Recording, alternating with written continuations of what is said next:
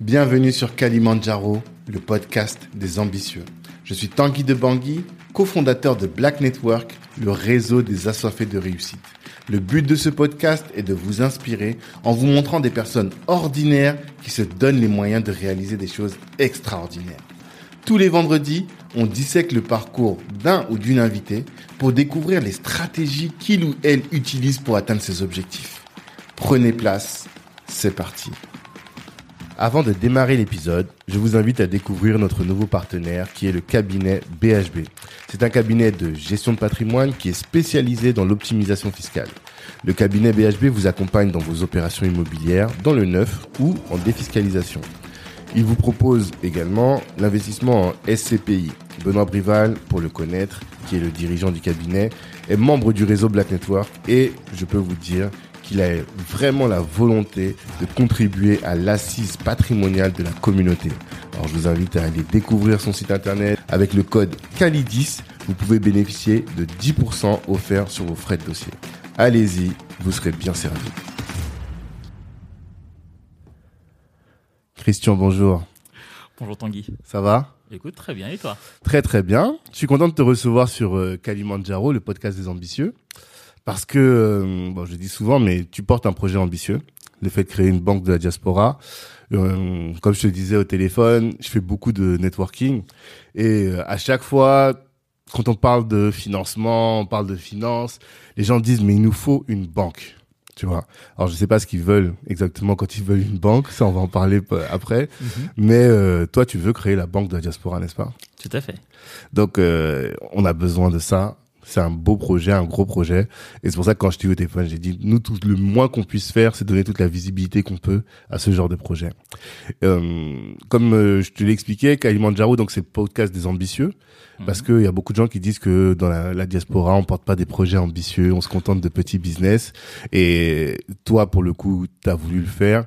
Qu'est-ce que tu peux euh, nous dire justement par rapport à l'ambition? C'est quoi toi ton ambition, ton ton Kalimandjaro, cette montagne là que tu veux gravir et ce sommet que tu veux atteindre?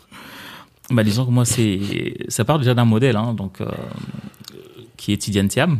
Ouais. Euh, je pense que pour moi, c'est le banquier qu'il faut citer. Malheureusement, peu de gens le connaissent. Mhm. Et ça, c'est, triste. C'est quelqu'un qui, malgré, malgré les obstacles, a, est arrivé à un niveau euh, exceptionnel. Mhm. D'être le PDG de Crédit Suisse, Mhm. c'est, exceptionnel. Ouais, totalement. Voilà. Donc, euh, voilà, ça a toujours été mon modèle et puis qui m'a toujours inspiré. Mhm. je me suis dit bah tiens tant qu'à faire pourquoi ne pas euh, oser?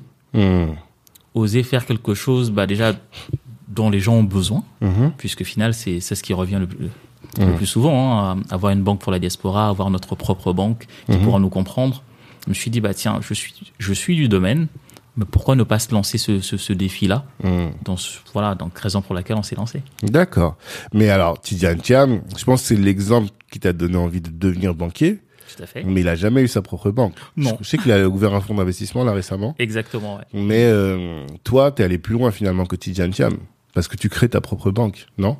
Oui complè- complètement je pense que euh, aujourd'hui il y, a- il y avait rien pour nous Mhm. il y avait rien pour nous, donc il fallait bien qu'il y ait quelqu'un qui ose en fait. Mhm. Et bah, je suis cette personne qui Mhm. qui va mettre la première pierre. Ouais. Et euh, de toute façon, la, la, la, la banque, elle se construit à plusieurs. Hein, donc euh, moi, je peux être là. Moi, j'ai moi j'ai l'idée. J'ai lancé la première pierre. Mhm. Euh, maintenant, pour que ça ça prenne ces proportions là, pour que ça devienne une référence, bah on a besoin de tout le monde en fait. Bien sûr.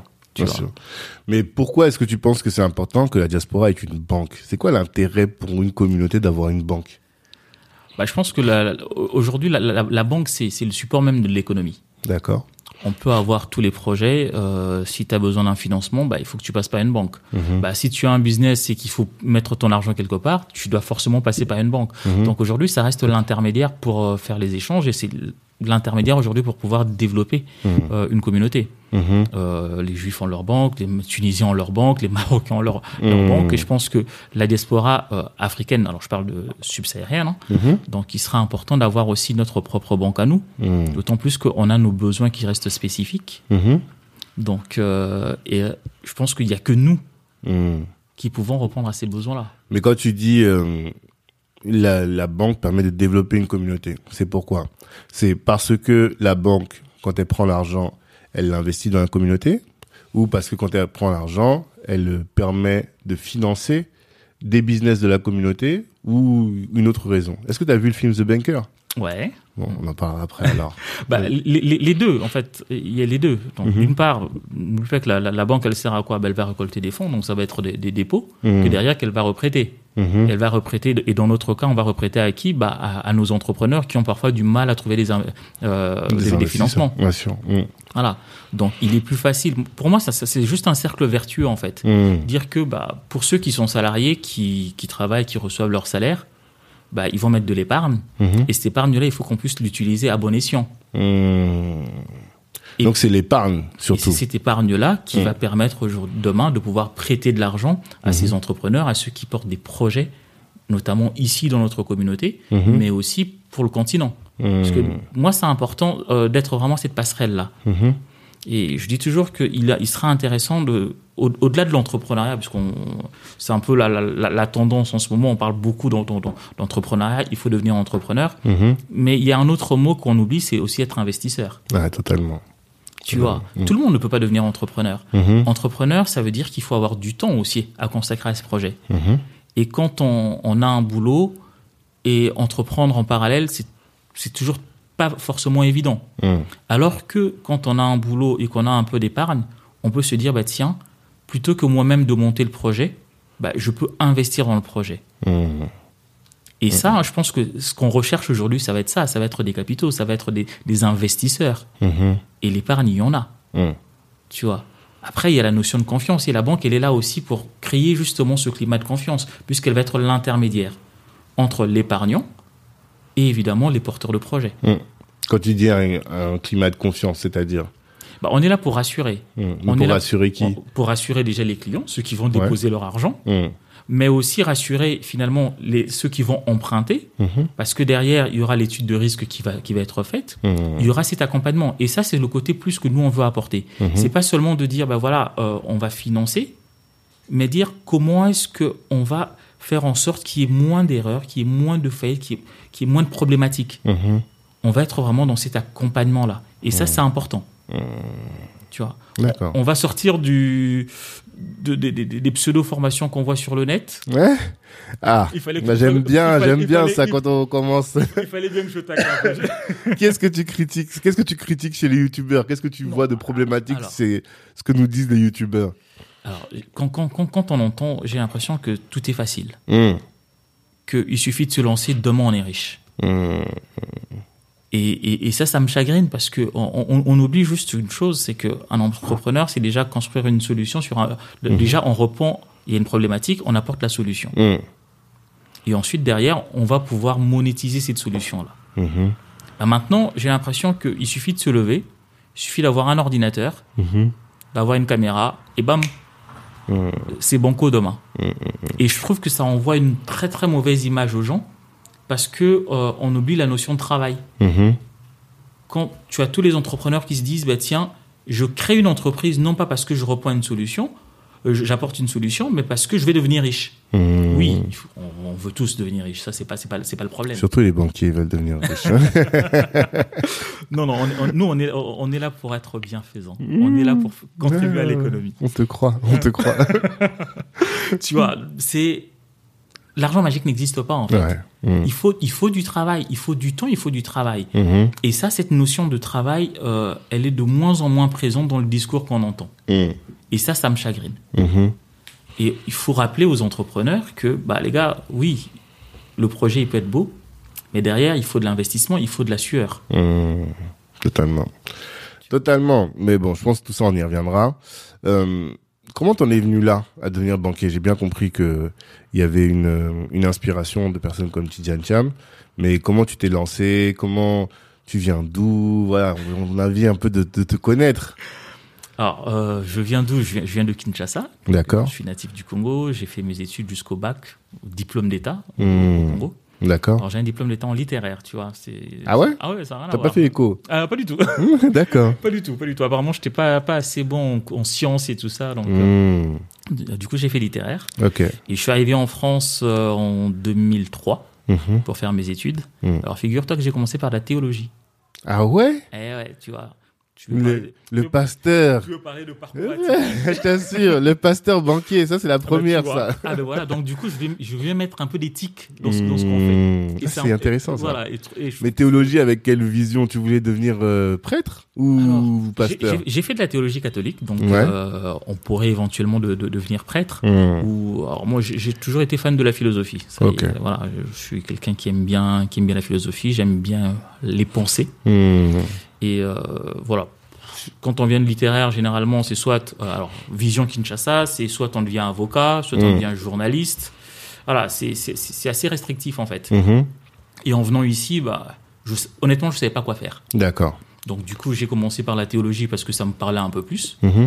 Et de là, euh, après deux années de théologie, j'ai fait un, un changement complètement, une réorientation. Je suis Mmh. allé en AES, administration économique et sociale. Ok. Et voilà. Donc, Deux années de théologie, deux après t'as de changé. Et après, Ok. changé, ouais. D'accord. Donc après, j'ai fait AES Mmh. et j'ai fait une licence de marketing et management d'entreprise. tu. Mmh. Ouais, donc là après t'as pris le, Ouais, le tournant. le tournant. Mais justement, qu'est-ce qui fait que tu as quitté la théologie, premièrement?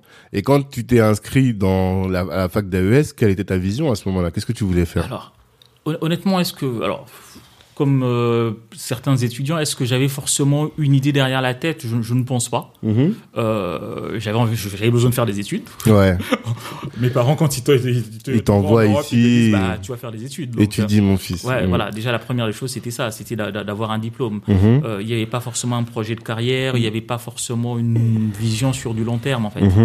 Disons que c'est avec le temps que je commençais plus ou moins à, à m'orienter vers quelque chose. Mhm. L'idée, je me disais, bah, j'aime bien parler, Mhm. j'aime bien être au contact des gens, Mhm. j'aime bien apporter des solutions, j'aime bien aider. Qu'est-ce que je peux faire? D'accord. Voilà, donc c'était ça un peu ma, ma, ma vision de la chose. Et après, ma, ma, ma mère, elle, elle était banquière. Ok. Donc, c'est quelque chose aussi qui me disait, bon, qu'est-ce que je vais faire dans la vie? Bon, pourquoi pas banquier? Comme maman. Comme maman, tu vois. Donc, j'ai un peu suivi euh, Mhm. euh, ses traces. D'accord. Et donc ça, c'est ce que tu voulais faire quand tu t'es inscrit en, éco? Exactement, donc euh, je me suis Hmm. dit, bon, voilà, banquier, je voulais être en cravate aussi, ça c'était important. Ouais, pour Là, nous ah, autres d'Afrique bah centrale, là, là, là, C'était important. c'est important. la tenue, je me suis dit, moi, je veux travailler derrière un bureau, je veux Hmm. avoir une cravate tous les jours, un costume. Mais voilà, sans forcément se dire, bah, les responsabilités qu'il y a derrière, l'engagement qu'il va avoir derrière. Mhm. Tu vois. Et puis, euh, quand j'ai fini mes études, bah, j'ai commencé comme employé de banque. Attends, parce que pour autant, tu m'as dit tout à l'heure que tu t'as arrêté pendant un moment. Est-ce que tu peux nous vrai, raconter ça. Bah, en fait, à un, un- un moment, je pense que euh, on a un peu perdu. Mhm. Euh, en, en off, on se disait, parfois on a un peu, on a un problème de modèle aussi. Ouais. Quand on arrive quelque part, chacun te montre le chemin qu'il connaît. Mhm. Et moi, j'étais dans des milieux, des personnes qui étaient, qui travaillaient, Mhm. qui n'avaient pas forcément fait des études. Mhm. Donc, le premier conseil qu'ils me donnait, bah, petit, arrête tes études, tu vois, t'es en Europe, il y a des problèmes de papier, il faut, voilà, faut que tu trouves d'abord un boulot, il faut que tu sécurises les papiers. Donc, au final, quand tu n'as pas d'autres modèles, t'as pas d'autres références, bah, tu t'arrêtes et tu dis, bah, tiens, pourquoi pas? Ok, ils ont certainement raison. Et je, je travaillais chez Lidl, Mhm. préparateur de comptes. Donc, alors que tu étais venu pour étudier, Alors que j'étais venu pour parce qu'il y en a hein, comme ça des frères hein, Ah, qui sont venus du pays. Moi, je me souviens que mon père me disait ça quand il est arrivé. Donc, ils étaient venus pour étudier. Et comme ils a- eux, ils avaient déjà des enfants, des familles qu'ils avaient laissées au pays, il y en a plein qui sont arrêtés qui ont pointé à l'usine et qui sont jamais allés au bout de leurs études. Donc, toi, c'est un peu ça au début. Ah bah tout à fait, tout à fait. Donc euh, j'étais en- deuxième année d'AES hein, quand Mhm. j'ai- j'ai arrêté. Donc j'ai commencé à bosser chez Lidl pendant deux ans. Mhm. Et un jour, je crois que je portais le carton et je me suis dit, non, Mhm. non, non, je peux pas faire ça toute ma vie, quoi. C'est pas que je vaux mieux que les autres, mais je me suis dit, je crois que j'ai eu un, un élan d'ego hein, qui me dit, non, je, je vaux mieux que ça. Mhm. Donc j'ai posé mon carton, je suis allé voir mon chef, Mhm. je lui ai dit, je démissionne. Mhm. Et il me regarde, il me dit, non, mais Christian, tu travailles bien, il faut pas démissionner. Je dis, non, je vais reprendre mes études, je vais reprendre mes études. Je suis pas venu pour ça. Ça t'a vacciné. Je suis pas venu pour ça, quoi. J'imagine. Et c'est comme ça que j'ai repris mes études et je les ai finies. Hmm, D'accord. J'imagine, mais parce que après t'as perdu finalement tes revenus, les revenus que t'avais qui te permettaient de vivre, euh, Ah bah, c'est sûr que c'est plus la même qualité de vie. c'est ça. Mais après, c'est, il y a toujours un prix à payer. Hmm, Je pense que euh, soit on, on réfléchit sur du long terme, on se dit, bah, les sacrifices que je fais aujourd'hui vont payer demain. hmm, Ou alors je me dis, bah, je prends tout de suite maintenant, mais en sachant que je n'aurai certainement plus d'évolution. hmm. Donc euh, voilà, moi je suis pour me dire je me sacrifie aujourd'hui, mais je sais que demain ça sera mieux. Et c'est ce que j'ai fait, et puis bah, je, suis, je suis heureux. Ouais, j'imagine bien. Parce que là, si tu regardes la, la vie que t'as aujourd'hui et celle que t'aurais eue euh, si t'avais, si t'étais resté euh, en, en tant que, hum, qu'on appelle ça, Préparateur de commande, préparateur de commandes, ça aurait été totalement différent. est-ce que je me poserai les mêmes questions? C'est ça, en fait. Tu te poserais même pas les mêmes Je questions. pense que voilà, euh, quand on est dans un, dans un cycle, on est dans un confort entre guillemets, je, je Mhm. mets bien entre guillemets. Surtout en province. Voilà, on se pose pas plus de questions. J'ai Mhm. mon boulot, j'ai mon salaire, j'ai voilà, je peux nourrir ma famille, je Mhm. peux faire mon Western Union pour ne pas les citer. Voilà, Mon faire transfert, en mon cas. excellente carte. Voilà. Voilà. Aujourd'hui. Euh, on préfère ça. Voilà, donc euh, je peux m'occuper de, de mes proches. On se pose pas plus de questions que ça.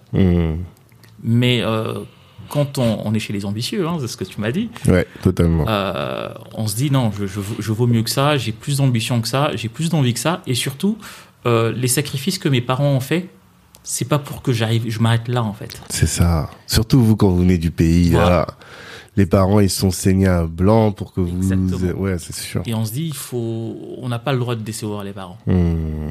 Et rien que pour ça, on se dit, bah tiens, il faut que je fasse quelque chose, et c'est pour ça que je, en fait, on va dire, j'ai repris le droit chemin. Totalement. Totalement. D'accord. Et euh, donc, tu as repris les études, tu as commencé à travailler en banque. Est-ce que tu as eu des difficultés à trouver des stages à- ou à trouver du boulot? Surtout que, bon, il faut le dire pour les gens, toi, tu es à Strasbourg. Donc, tu as fait tes études là-bas, tu as fait même ton insertion professionnelle au début, tu l'as fait. là-bas. Ok. Donc, est-ce que ça a été facile? Comment ça s'est passé? J'ai eu de la chance. Ah, d'accord. on va plutôt le dire comme ça. Mhm. Euh, j'ai eu beaucoup de chance. C'est que, euh, alors, je- quand je quand j'étais étudiant, moi, je vivais. je, je pense que je, je fais partie des précurseurs de des échanges entre les personnes âgées et les jeunes étudiants. Ok, je Ouais. connaissais pas ça. Voilà. Donc en fait, moi, j'habitais chez euh, une personne âgée. Mmh, ok. Donc en échange de, de, de services, d'être présent. Donc j'étais logé à titre gratuit. Ah, c'est pas mal ça. Et voilà. Et Et j'ai. tu faisais quoi comme service? Alors pas pas grand chose. Je m'occupais d'elle, je me l'aidais à se lever puisqu'elle était sur un fauteuil. Mhm. Donc euh, je l'aidais à se lever le matin. Et Mmh. le soir, j'allais la recoucher. Ok. Et comme ça, tu logeais gratuitement. Exactement. Et j'ai- bah, ma présence aussi était importante. Donc, Bah oui, non, c'était- c'est sûr. C'était rassurant. Et comment t'as trouvé ce plan?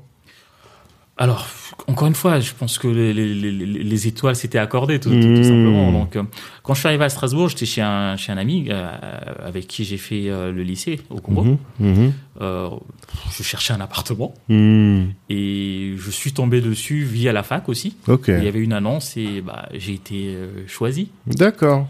Ah, c'est marrant ça. Ah, c'était une chance. Ouais, c'est une opportunité. une belle que- opportunité. D'accord. euh, Et euh, donc tu disais que pour trouver ton travail, donc ton insertion, c'est grâce à cette personne-là C'est grâce à, euh, plus précisément à l'enfant de cette personne, donc son- D'accord. son, son, son- son fils, Mhm. euh, qui était directeur de banque.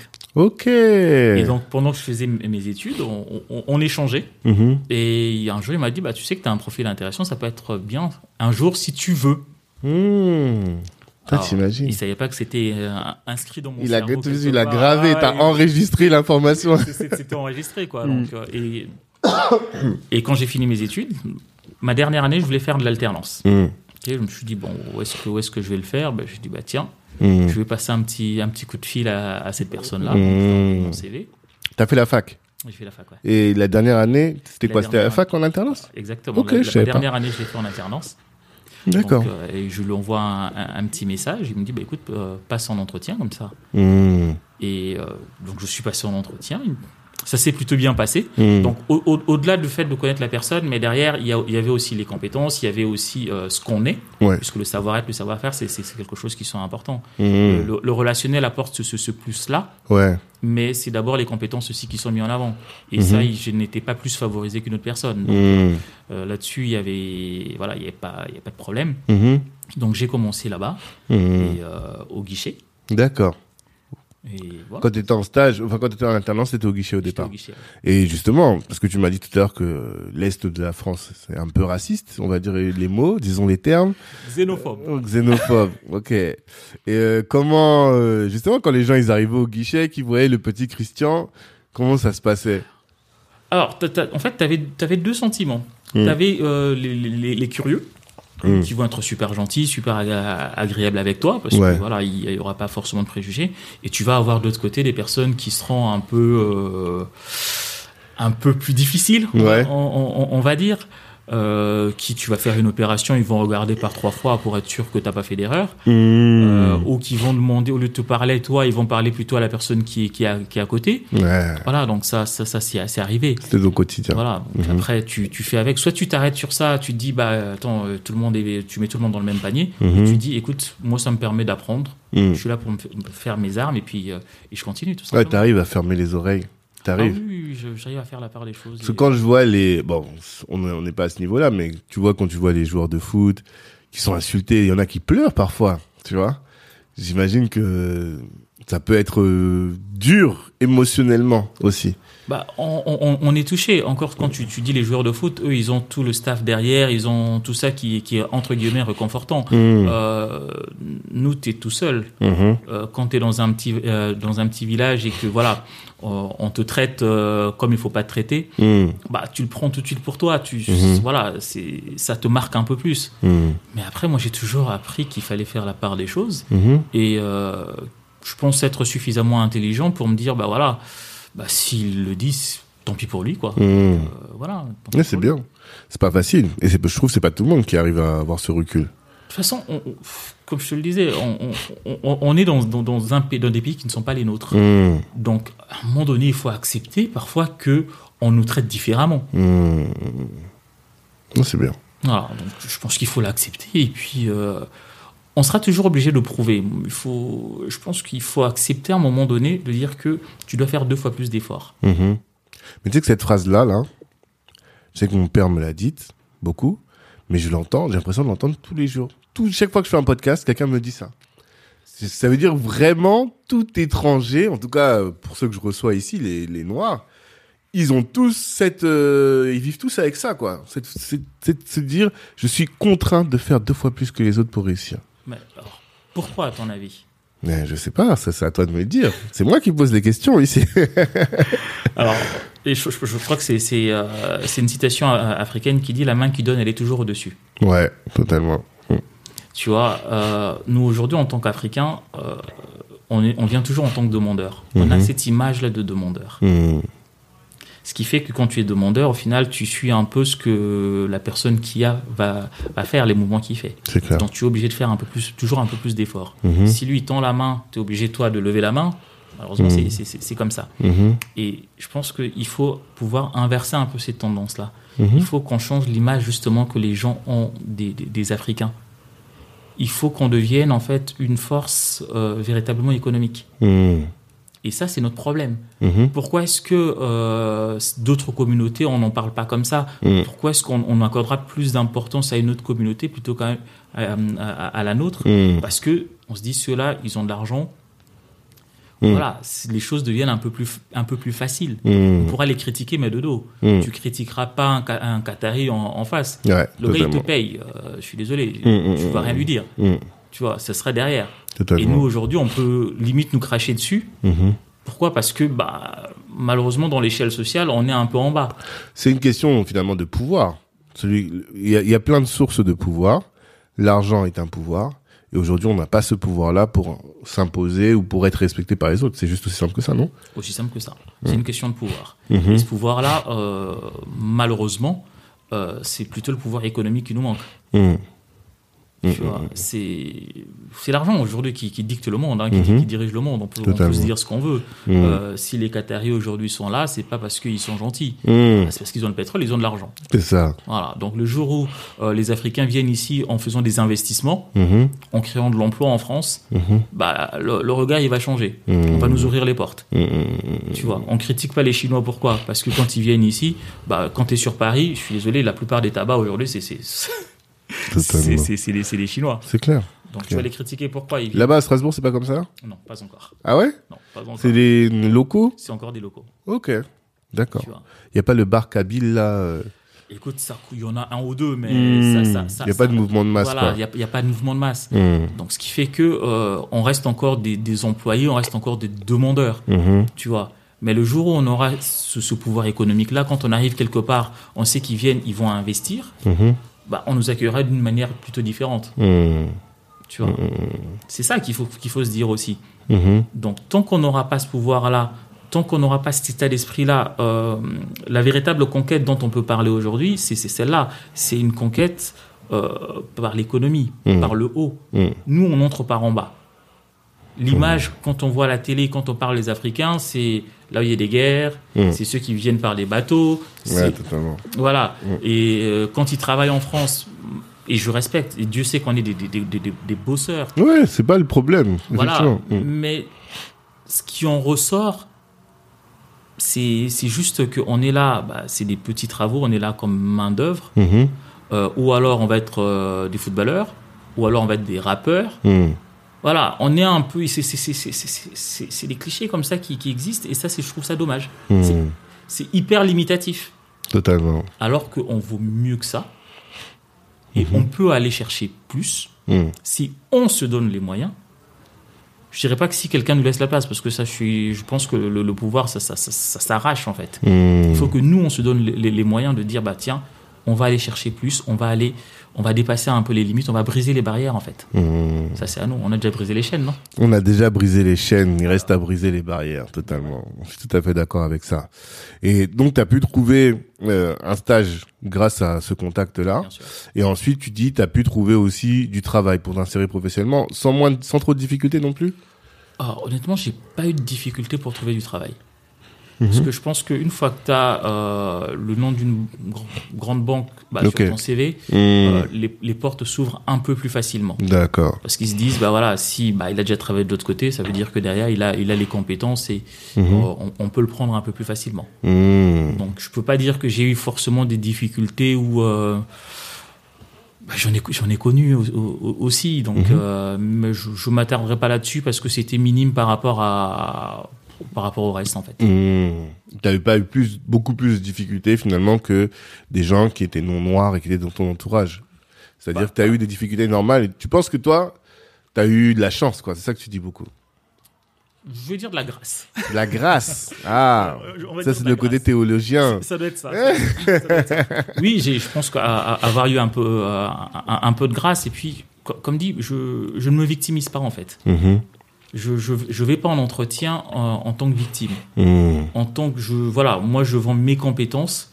Euh, je, je m'arrête pas du fait que je sois noir ou non. Mmh. Moi, je viens vendre Christian. Mon nom, c'est Christian Koukabou, je l'assume. Mhm. Quand quelqu'un me dit Monsieur Koukabou, je dis non, non, non, moi, c'est Christian Koukabou. Voilà. J'assume ce que je suis, en fait. Et quand on assume et on est fier d'être ce qu'on est, et qu'on a les compétences qui vont avec, après, voilà, euh, si ça passe pas, je dis, bah, c'est que c'est c'est l'autre qui veut pas, c'est tout. Mmh. Que toi, t'as fait le, fait- ta fait- part, quoi. ouais, t'as fait, fait- fait ton taf. Après, voilà, je je vais pas Mhm. m'arrêter là-dessus. Mmh. Tu vois. Mais ça est arrivé aussi, je me souviens une expérience où j'arrive en entretien. Tout s'est passé par téléphone, puisqu'en Ouais. fait, il n'avait pas mon nom. Mmh. Par téléphone, ça s'est super bien passé.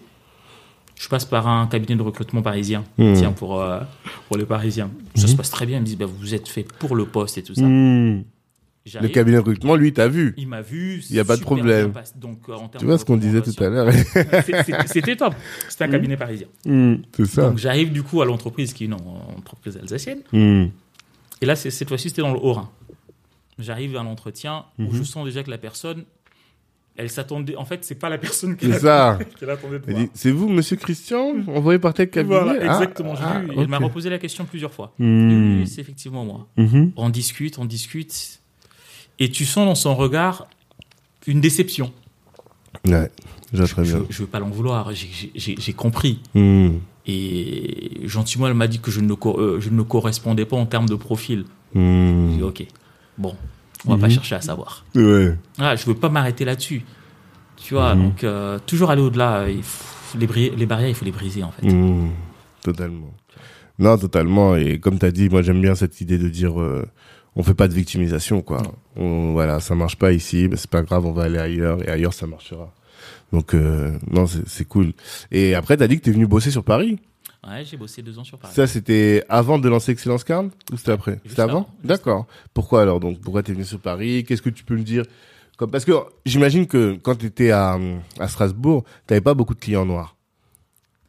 Non, alors non, j'avais pas. Non, non, pas, pas plus. Pas beaucoup. J'en ai- J'en avais quelques-uns, mais, Mmh. Mais à Paris, tu en as eu plus Oui. D'accord. Oui, ouais, par Donc c'est ça, moi, qui va m'intéresser, de comprendre un peu le comportement du, du client noir. Quand t'es venu ici, t'étais dans quelle banque? Alors ici, j'étais chez Allianz, j'étais plus en banque. Ah là, t'étais en assurance. Exactement, j'étais Ok, en assurance et alors, la particularité, je faisais que de la protection sociale. Ok. Donc, euh, je m'occupais de tout ce qui était santé collective, euh, prévoyance, Mhm. euh, épargne retraite et Mhm. protection financière des entreprises. D'accord. Là, par contre, c'est vrai que c'était assez compliqué quand même dans notre communauté, Ouais. même si c'est les Parisiens. Mhm. C'est assez compliqué parce que, encore, j'ai l'impression qu'il y a toujours ce problème de confiance. C'est-à-dire? Confiance par rapport à toi de, Du fait que les gens te voyaient, ils se disaient, Hum, c'est pas lui que... l'autre noir. Ouais, c'est Je vais ça. le dire Ok. plutôt comme ça. Mhm. Là, c'est plus un attachement euh, à une marque que tu représentes, Mhm. mais ça devient par rapport à la personne. D'accord. J'ai l'impression que euh, entre nous, on se fait pas confiance. Ah, d'accord. Et ça, ça ça m'a toujours surpris. Hmm. C'est-à-dire que quand tu arrives, tu dis que tu es chez, je sais pas, ouais, Christian, conseiller chez Alliance. Si tu vas avoir Thierry euh, de je ne sais pas quoi, bon, lui, il s'en fiche. Mais si tu vas avoir ton, ton homologue, ton compatriote, il va te regarder, il va dire, Hum, Voilà, en fait, Pourquoi il- lui? il- il- il- J'ai l'impression qu'ils ils- ils sont le vice, en fait. hum. Tu vois, et, et, et ça, je trouve ça, enfin, je, je trouve dommage de dire, mais pourquoi est-ce qu'on on cherche forcément le, le, le- le vice dans l'autre, en fait? Mhm. Pourquoi on se dit pas, bah tiens, je vais l'écouter Hum. On oublie le fait qu'il soit noir, on oublie le fait qu'il soit blanc. Mhm. On se dit juste que voilà, là, c'est un conseiller que j'ai en face qui a une compétence. Hum. Je, je, veux le recevoir pour sa compétence. Mais nous, j'ai l'impression que ça, on n'arrive pas à franchir ça en fait. C'est comme si c'était un voile limite difficile à percer. Tu vois, et c'est ça aussi dans nos, dans nos business au quotidien. En fait, on, on a toujours cette barrière-là. On- on- je pense il faut pas faire du business parce que on est entre noirs. Il Mhm. faut pas faire du business parce qu'on est entre... Non, je pense qu'il faut faire du business déjà parce que, premièrement, il y a un, pro- euh, il y a un problème, Hum. il y a des solutions. Et si on arrive à répondre à ces solutions-là dans notre communauté, il faut y aller. Ouais, totalement.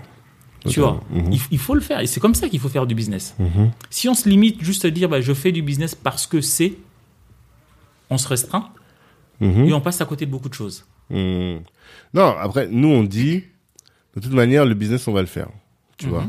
Maintenant, si, euh, quitte à dépenser notre argent, à chercher des partenaires, prioritairement, on va aller chez des noirs. C'est ça, en fait, qu'on dit. Maintenant, euh, si on trouve pas dans la communauté, par exemple, là, on trouve pas de banque, bon, on va aller chez les grandes banques, classiques. Mais maintenant qu'on sait qu'il y a Excellence Card, qu'est-ce qui justifie qu'on aille ailleurs? Si tu fais bien le travail, c'est pas, ça a pas de sens. Tu On- vois? Parce qu'on verra jamais un Feuge, un Asiate ou euh, un Turc aller passer devant la banque de son frère en disant je vais à l'autre parce que, tu vois, ça a pas de sens. Je suis, je suis d'accord avec toi. Alors, ce qu'il faut pas oublier aussi, c'est que la, la force dont on a besoin, Mm. il faut nous la donner au début aussi. Ouais. C'est parfois euh, le, le problème dans nos communautés. Mm. C'est que euh, on veut pas être là au début. Mhm. Oui, au début, il peut avoir de la casse. Mhm. Oui, au début, il peut, avoir- on, on est en mode, euh, on, on essaie. Je dis pas pour nous, nous, on, on a déjà franchi cette étape-là. Mhm. Mais on a besoin des gens aussi au début, en fait. C'est comme ça qu'on grandit. Mm. Et nous, dans nos communautés, et je me souviens quand on faisait les premières présentations, la question qui revenait, soit qui est derrière vous, c'est-à-dire qu'on ne se fait pas suffisamment confiance pour dire qu'on est capable de faire les choses nous-mêmes. Ouais, d'être autonome. Donc il faut forcément qu'il y ait quelqu'un derrière. Mhm. Ça, c'est la première chose. Après, on l'accepte, on dit, bon, ça fait partie du jeu. Mm. Deuxièmement, j'ai l'impression parfois qu'on fait plus confiance quand c'est un autre qu'entre nous. Mm. Je l'ai testé. Ouais. Je Pour testé. même sur des néobanques ou sur des, euh, c'est comment t'as dit, on dit maintenant services de paiement. Voilà, un On établissement va de préférer paiement, établissement de paiement, on va préférer aller dans un organisme portugais que, tu penses? Bah, c'est un peu le ressenti que j'ai. Alors, Mm. c'est un peu le ressenti que j'ai aujourd'hui. Mhm. Euh, c'est vrai que nous, on est obligé chaque fois de faire plus d'efforts, même dans nos communautés. Mm. Moi, je sais que c'est dans des salons, euh, c'est à force de passer dans des salons qu'on commence à se faire connaître et derrière qu'on commence à créer cette confiance. Et c'est triste à dire, mais on- la crédibilité qu'on a eue, c'est surtout parce qu'on est passé dans un média européen. Ouais, totalement. Le fait d'avoir été entre guillemets adobé par euh, BFM Business, bah, derrière, il y a eu le rayonnement qu'il qu'il fallait. Hmm. La vérité sonne blanc, tu penses Bah, on était passé chez Jeune Afrique, on n'avait pas eu le même rayonnement. ouais. ouais. Et tu l'expliques pas par le fait que Jeune Afrique touche moins de monde que euh, BFM Business. Alors, aujourd'hui, quand tu cherches sur les médias, tu arrives à Ouais. trouver l'article de Jeune Afrique, tu arrives à, à- à- à trouver l'article de BFM Business. Ok. Mais la plupart des gens font toujours référence à cet article-là.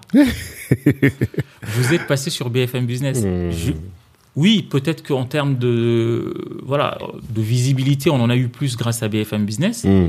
Mais aujourd'hui, ça devient comme la, la, la- la référence. Mmh. On est passé. Mais t'as payé pour être là-bas? Parce que des fois, il faut payer. Hein. On sait que ça existe. Alors, on, Moi, on je connais quelqu'un qui a payé pour être là-bas. on- on a eu de la chance. Mmh. Ils nous ont contactés D'accord. parce qu'ils cherchaient des, euh, des, des- des projets euh, qui touchaient à l'Afrique. Mhm. Parce que je pense que même eux, ils comprennent, les Occidentaux comprennent que bah, le marché sûr. de demain, c'est là-bas. Bien sûr. Mmh.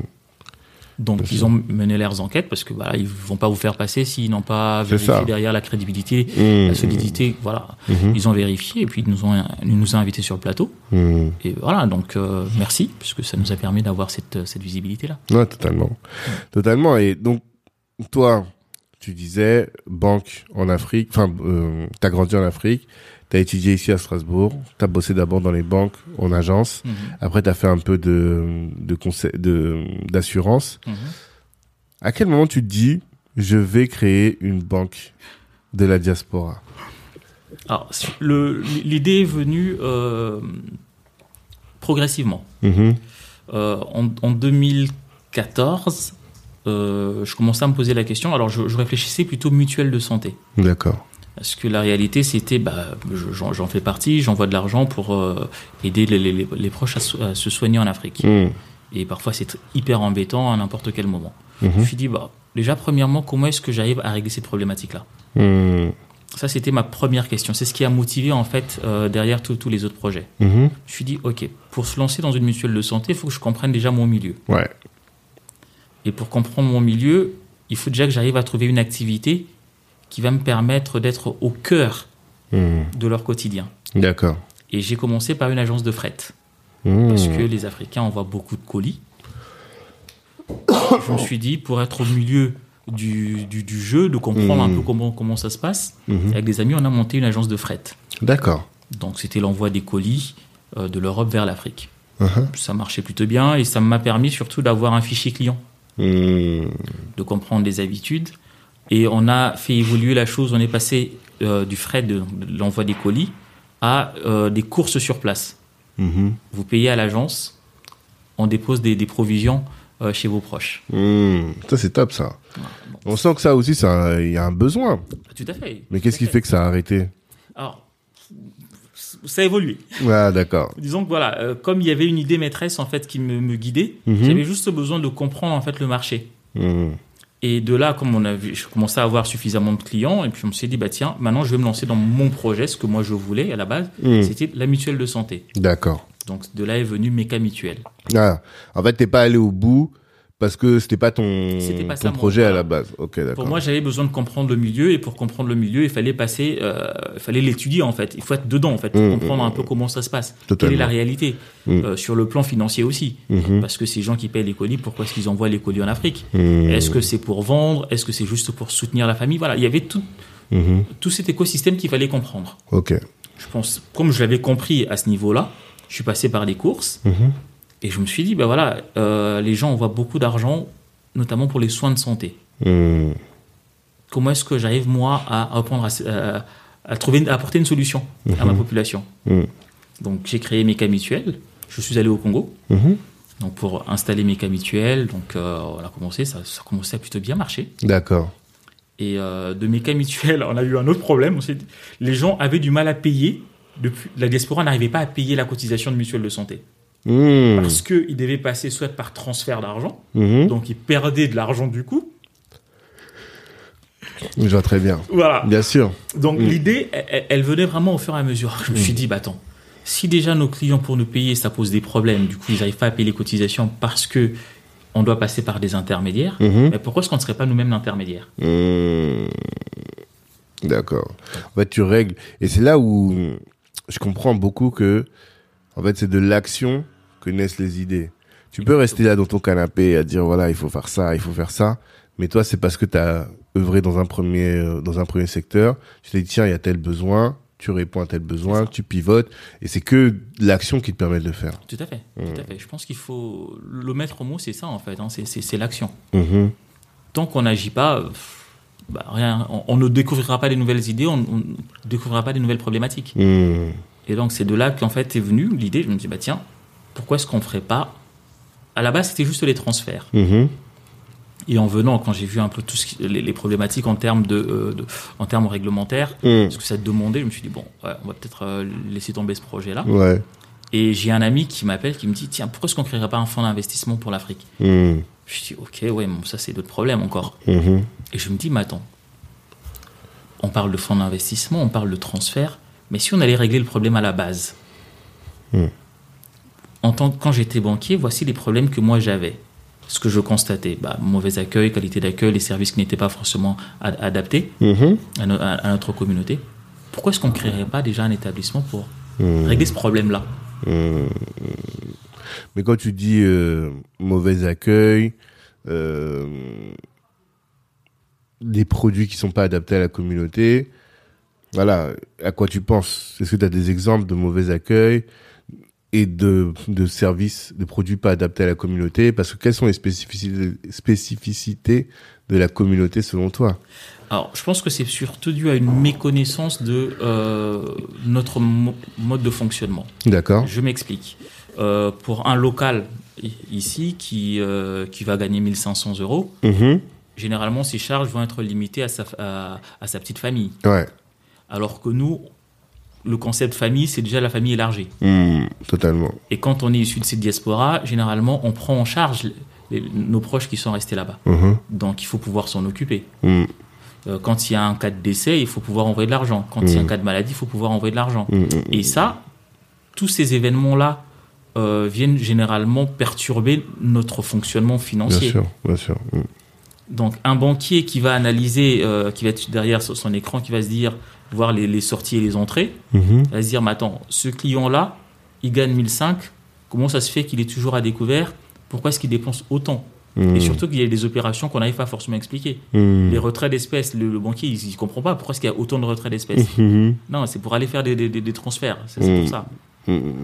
Toi, tu le comprends ça. Moi, je le, je le, je le comprends. Et je l'expliquais à, à- à mes collègues, non, en fait, s'il fait ça, c'est parce qu'il y a ça. Mhm. Mais tu te rends compte que bah, la personne ne connaît pas ça. Mm. Donc, il va, il va bloquer une carte, il va refuser un découvert parce que Mhm. il fait son analyse de risque par rapport aux informations qu'il a, par rapport à son recul à lui. Ben oui, totalement.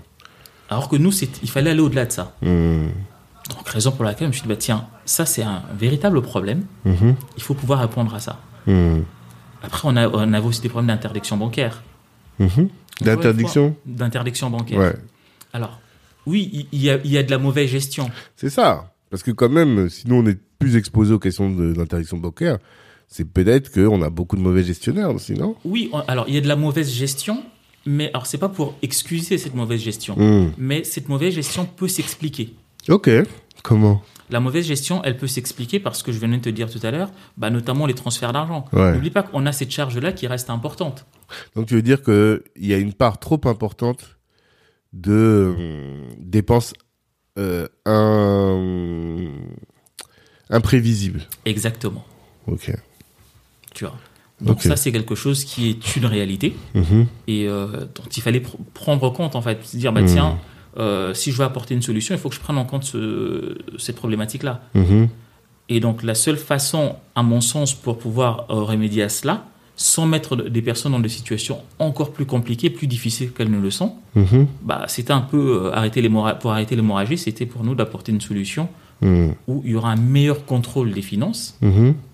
un meilleur contrôle de, des transferts aussi, puisque quand on fait des transferts, généralement on vous appelle parce qu'il y a un problème de santé ou ceci, Mhm. mais au- qu'on puisse aussi avoir un suivi de l'argent qu'on envoie. Ben totalement. Ça, Mm. c'était important pour nous, Totalement. Mhm. de pouvoir dire, bah tiens, je peux bloquer aussi ce transfert-là, cette transaction-là, si elle ne, elle ne répond pas ou elle ne correspond pas à la Aux demande initiale. bien sûr. bien sûr. Tu vois, tout ça, ce sont des besoins spécifiques que nous, on a dans notre communauté, que les autres n'ont- pas forcément, ou différemment. Mm, mm, mm. Totalement.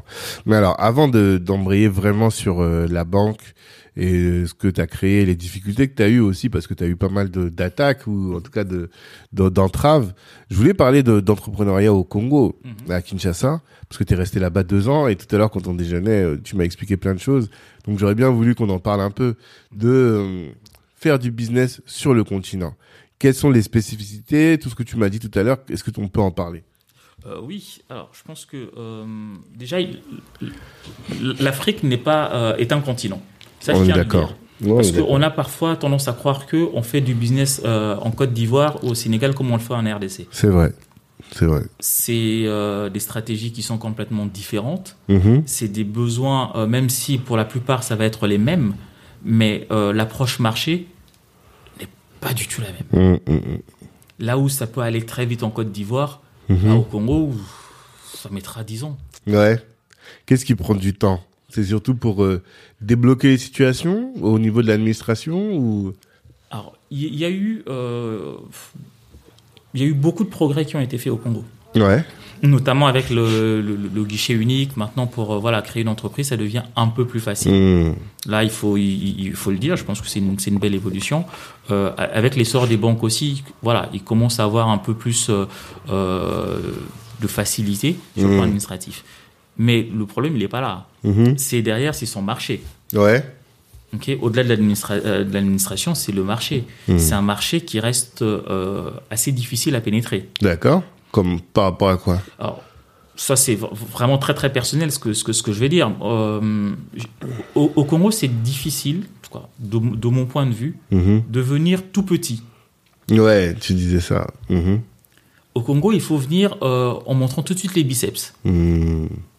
C'est comme ça qu'on arrive à entrer, c'est comme ça qu'on arrive à, à- à prendre des parts de marché. Mhm. Tu vois. Alors que dans d'autres pays, euh, quand tu arrives, oui, il y a des difficultés, Mhm. Mais tu peux commencer petit et grandir. Ouais. Mais ça, tu disais, et t'as, tout à l'heure, t'as employé un truc, une expression qui était intéressante. T'as dit carrément, l'approche start-up ne marche pas au Congo.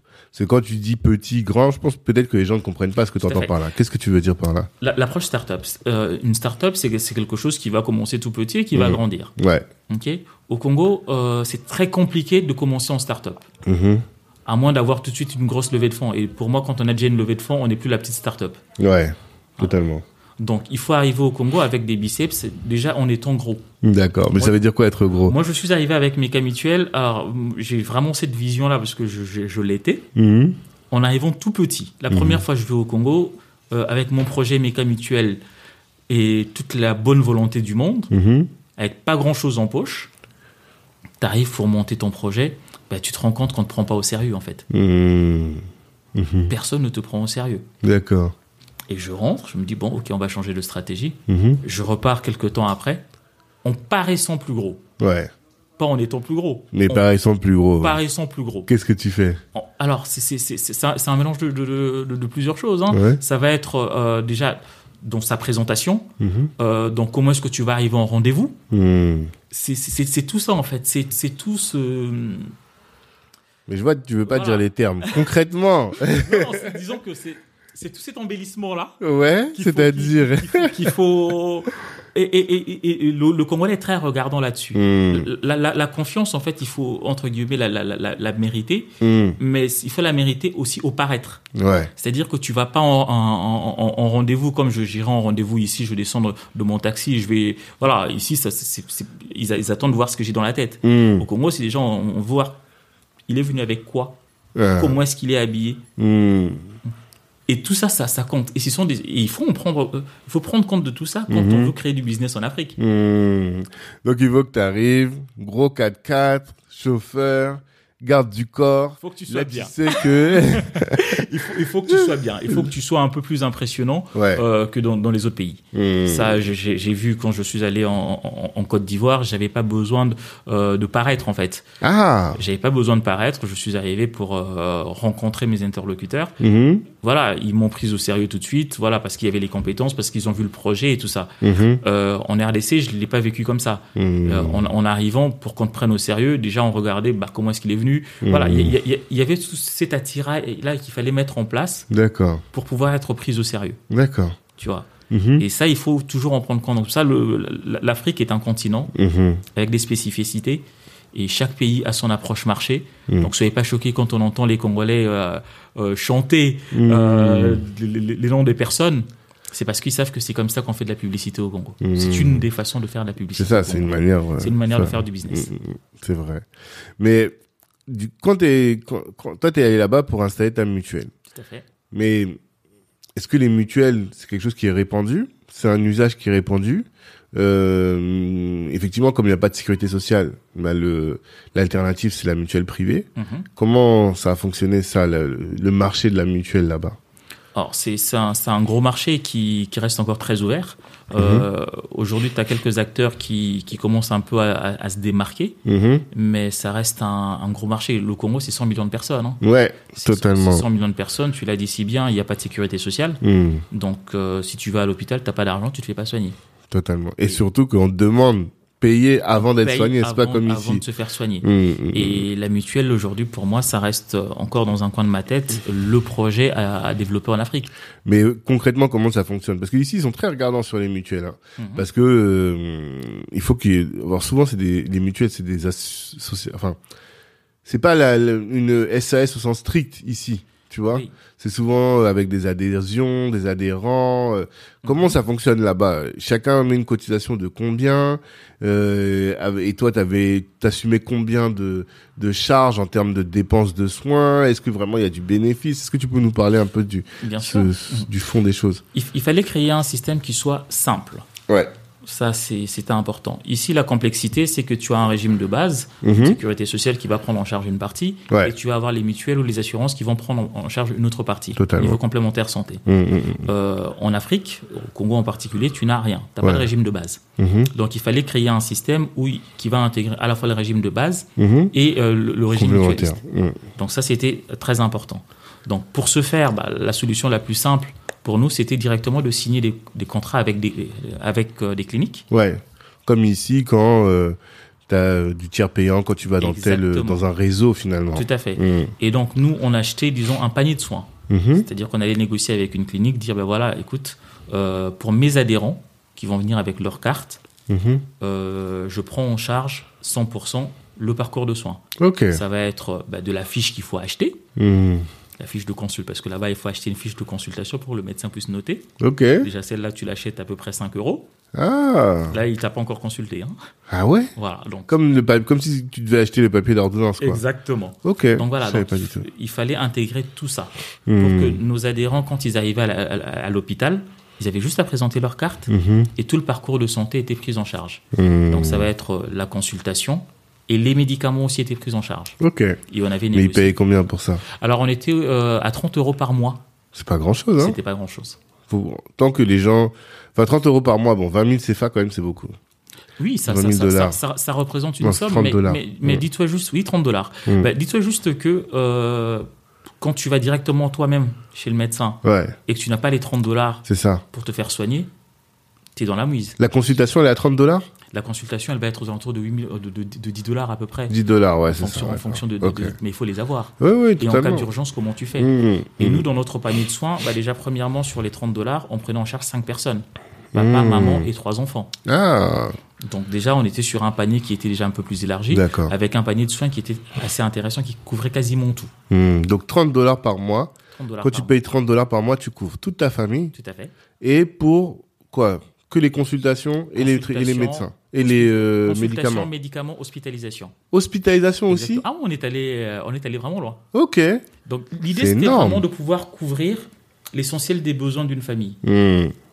On prenait en charge l'accouchement aussi. Ouais. On prenait en, en termes d'opérations, il y avait certaines opérations qu'on prenait en charge. Ok. Voilà, on allait sur un panier de soins qui était assez complet. D'accord. Donc euh, ça, c'était notre grand défi et ça, ça marchait plutôt bien. Financièrement, c'était rentable. Parce que c'est ça aussi, après. Alors ça, C'est- la- la- le, le principe de mutuelle, c'est quoi? C'est un, un pot commun. Hmm. Un pot commun Voilà, on est d'accord, c'est toujours comme ça. c'est un pas une société purement capitalistique. c'est un pot commun. La force que nous, nous avions, c'était la négociation qu'on avait sur les tarifs. Ah, d'accord. C'est le volume. Hmm. Quand on arrive à, à puisqu'on a acheté au final des prestations dans, dans les cliniques Hmm. et on leur garantissait un minimum. Ok. Et quand on arrivait à garantir ça, derrière, ça nous permettait d'avoir des, des- des- marges qui nous permettaient de payer nos charges fixes. Hmm. Et l'idée, c'était pas de faire du profit, c'était c'était pas ça l'idée. Non, parce que toi, tu prends des frais de gestion. Bien sûr, C'est ça C'était combien? Ça, ça tournait aux alentours de 20% à peu près. Ok. Donc ça veut dire que sur le la masse des sommes récoltées, Mhm. toi, il y avait 20, 20%, 20% qui, qui gestion. pour vous, vos frais de gestion, Exactement. pour que tu puisses montrer des muscles quand tu arrives là-bas. Exactement, exactement. Exactement. Et après, le reste, c'est ça doit servir à la fin de l'année à avoir payé pour- toutes les, cotisations, voilà, quoi. Enfin, toutes les, les dépenses. D'accord. Donc c'est le même système qu'ici au final. C'est le même système, mais juste que là-bas, t'as pas un système de base, t'as pas, t'as pas ces garanties. Ouais, mais c'est différent de l'assurance parce que l'assurance c'est vraiment de de la gestion du risque. C'est pas pareil, hein. C'est ça. Bah, là, on est sur un risque qui est certain. La Ouais. maladie, c'est quelque chose qui est certain. Donc, Oui. euh, voilà, on peut pas euh, parler de la maladie comme on parlerait sur un, euh, un, sinistre, ouais. un, sinistre auto, un, Ouais. sinistre habitation. On Mmh. n'est pas du tout sur la même chose. Une prestation de santé, c'est quelque chose de certain. On est sûr. Certain que ça va arriver. C'est sûr que ça va. t'es jamais certain du volume. On n'est jamais certain du volume. C'est ça, C'est surtout. pour ça que pour se garantir, il y, a, il y a toujours la notion de risque qui est importante. Ouais. Derrière, dans les négociations qui étaient faites avec les cliniques, Mm. ça nous permettait justement de nous prémunir par rapport à ça. Ouais, on ouais. savait que, voilà, euh, quel que soit le, vo- le- le nombre de consultations, Mhm. nous, on paye tel montant. Ouais. On va pas au-delà. Hmm. Oui, en fait, toi tu viens et tu dis tous les mois, la clinique t'appelle et dit bon bah voilà, nous on a facturé tant, de- on a eu tant de personnes. Et toi, tu fais le chèque. Exactement. Hmm. Et on travaillait beaucoup sur la prévention. Ouais, donc il a aussi il y a du risque. Il y a de l'aléa en fait, c'est ça que je veux dire. C'est pas du risque que je cherche, Alors, c'est de l'aléa. Bah, disons que la, la- oui, la, la notion de puisque tout le monde n'est pas malade au même moment. C'est ça. c'est Mais ça. disons que ça reste maîtrisé pour nous dans la Mhm. mesure où on savait que, euh, par exemple, on a 100 adhérents. Ouais. Ok, à nos cliniques, il y a 100 adhérents qui sont inscrits. Il n'y en a pas un de plus. Hmm. Qu'il y ait un adhérent malade ou pas, nous, Mhm. on paye le même montant. Hmm. Donc les cliniques, elles sont forcément gagnantes. Ouais, totalement. Parce qu'il peut y avoir un mois où il y a, il y a deux personnes, un Mhm. mois où il y en a 30, Ouais. un mois il y en a 10. Hmm. Voilà, donc eux, ils arrivaient quand même à se retrouver puisqu'on leur garantissait, un- c'était un prix forfaitaire en fait. Hmm. D'accord. Donc pour nous, ça nous permettait aussi de maîtriser le risque. Bien sûr. Bien sûr. Non, c'est intéressant. Et finalement, t'as fini, enfin, t'es- vous êtes monté au max à combien d'adhérents? Alors la, la dernière année, en 2018, Mhm. on avait 4000 adhérents. 4000 Ouais. C'est pas mal, hein? Ouais, c'était Tu payes mal. 30 dollars par mois Ouais. C'est combien ça? Ça fait 120 000 Non, 12 000, non? 120 000. 120 000, hein? 120 000 dollars par mois. Ouais. Eh, c'est énorme. C'est pas énorme. C'est pas, pas énorme au, au vu derrière des dépenses. Oui. L'objectif, quand même, ça reste de, de, de soigner les gens. Oui, on apporter une solution. Hum, hum. Donc, si je te dis que 80% de cette somme-là entrait pour pouvoir justement ah, prendre en charge quand même, oui, parce que toi, tu n'avais pas vocation à être en bénéfice à la fin de C'était l'année. pas ça, c'était pas ça Mm. l'objectif. C'était vraiment d'apporter une solution Mmh. euh, qui fonctionne en fait. D'accord. Tu vois. D'accord. Et après, bon, ce sont les réalités euh, politiques. Ouais, c'est ce que tu m'as dit. Voilà, hein. ce sont les réalités politiques qui ont fait un Qu'est-ce qui s'est passé? Bah, il y a eu des problèmes au niveau des élections. Mhm. Donc, t'avais quand même, il y avait trop d'incertitudes sur le plan politique en RDC. Ah, ça s'embrouille dehors. Ah, ça-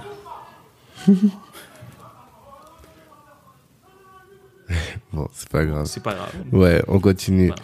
Euh, donc tu disais, il y a eu des, une, insta, ouais, une, inst- une, instabilité, politique. Qu'est-ce qui s'est passé Qui faisait que les entreprises et les, les- les gens commençaient à avoir peur. Mhm. Bah, quand ils ont peur, la première chose, bah, personne ne dépense. Et Ah, même sur les soins de santé. ouais, Donc plus personne ne, ne- ne voulait payer, donc on se retrouvait dans des mois avec des- pas mal de complications. d'accord.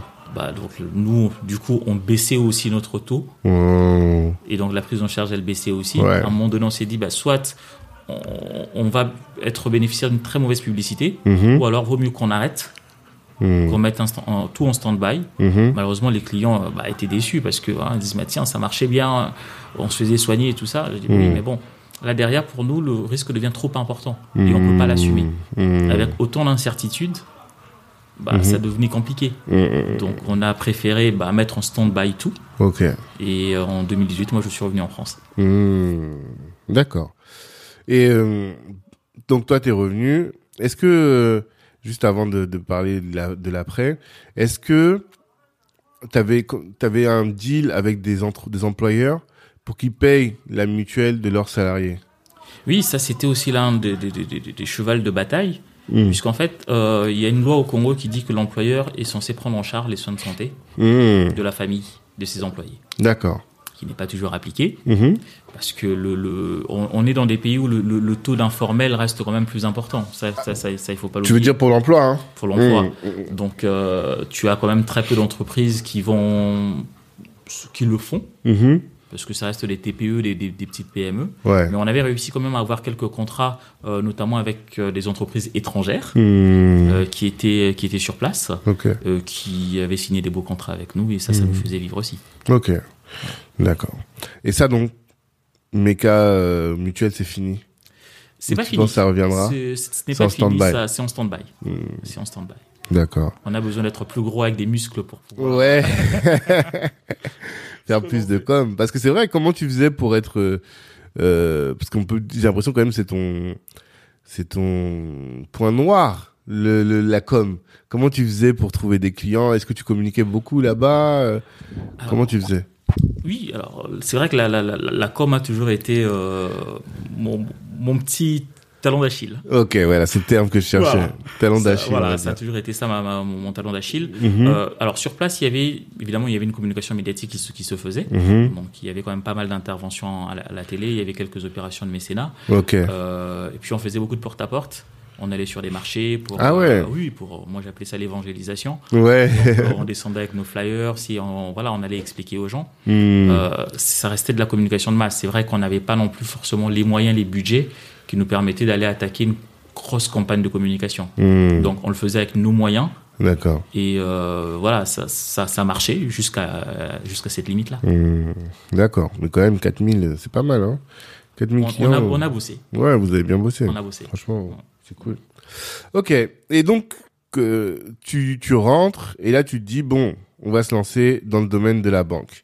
Euh, c'est quoi le jour 1 de la banque de Excellence Card? Le, le jour 1, Ouais. bah, je pense que euh, quand, quand je suis revenu, euh, je suis allé voir un de mes partenaires à, à- à Bruxelles qui me parle justement du- d'un projet de fonds d'investissement. Ouais. Et euh, je rentre à l'hôtel, je me dis, mais un fonds d'investissement, c'est bien. Mais comment est-ce qu'on on passe par qui pour l'argent? Ouais. Est-ce qu'il faut qu'on fasse encore appel à une, à une banque? Mhm. Je dis, mais pourquoi est-ce qu'on la créerait pas nous-mêmes? Hmm. Tu cherchais des LPs, tu t'es dit, j'en ai pas autour de moi. Voilà.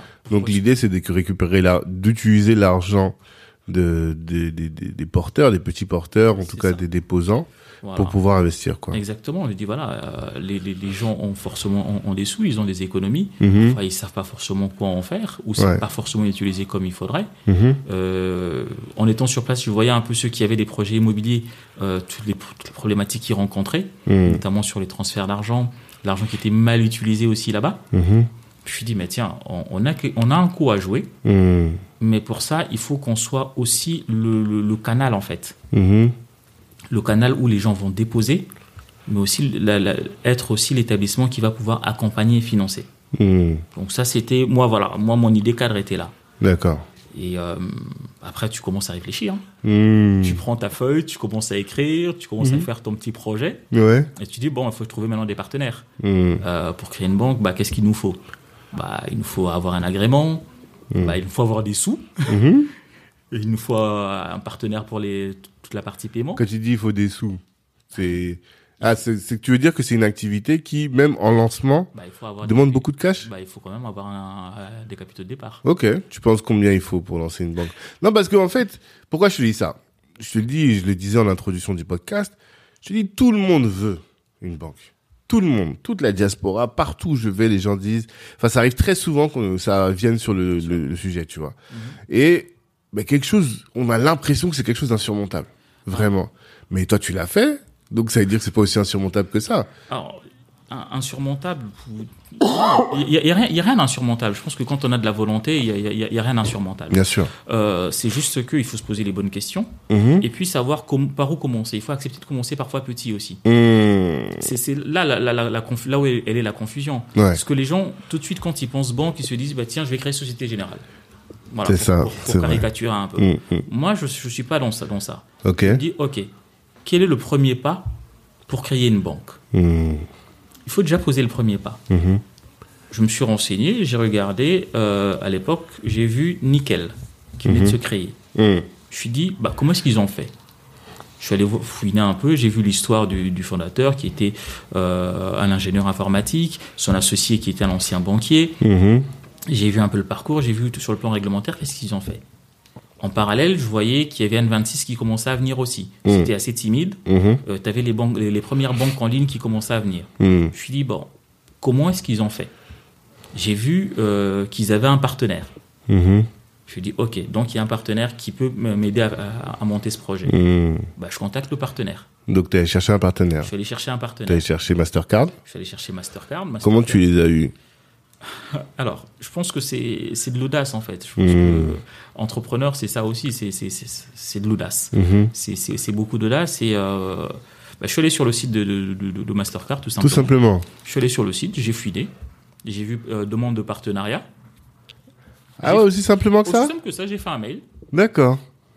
J'ai fait un mail, il y a une première personne qui m'a contacté Mhm. et je lui dis au téléphone, alors je suis très mauvais en anglais, Mhm. qui parle en anglais, et je lui dis I want to create a bank.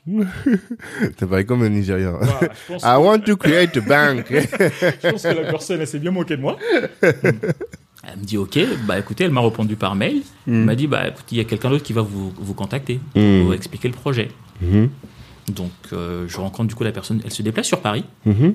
et on se voit dans un, dans, dans un restaurant qui me dit bon, euh, c'est quoi votre projet Mhm. J'ai dit, écoutez, je, je veux créer une banque, j'ai vu qu'il y a Nickel qui s'est créé, pourquoi est-ce que je n'en créerais pas une Mhm. Mais par contre, moi, ma niche, c'est la diaspora africaine. D'accord. D'accord, il me dit, ok, bon, ça a l'air intéressant ce que vous dites, mais vous savez que ça demande quand même un investissement financier. Mhm. Et combien avez-vous Je le regarde en souriant et je me souviens encore du visage de la personne. Et je, je mets les mains dans mes poches et j'avais un euro. Dis, Euh. voilà.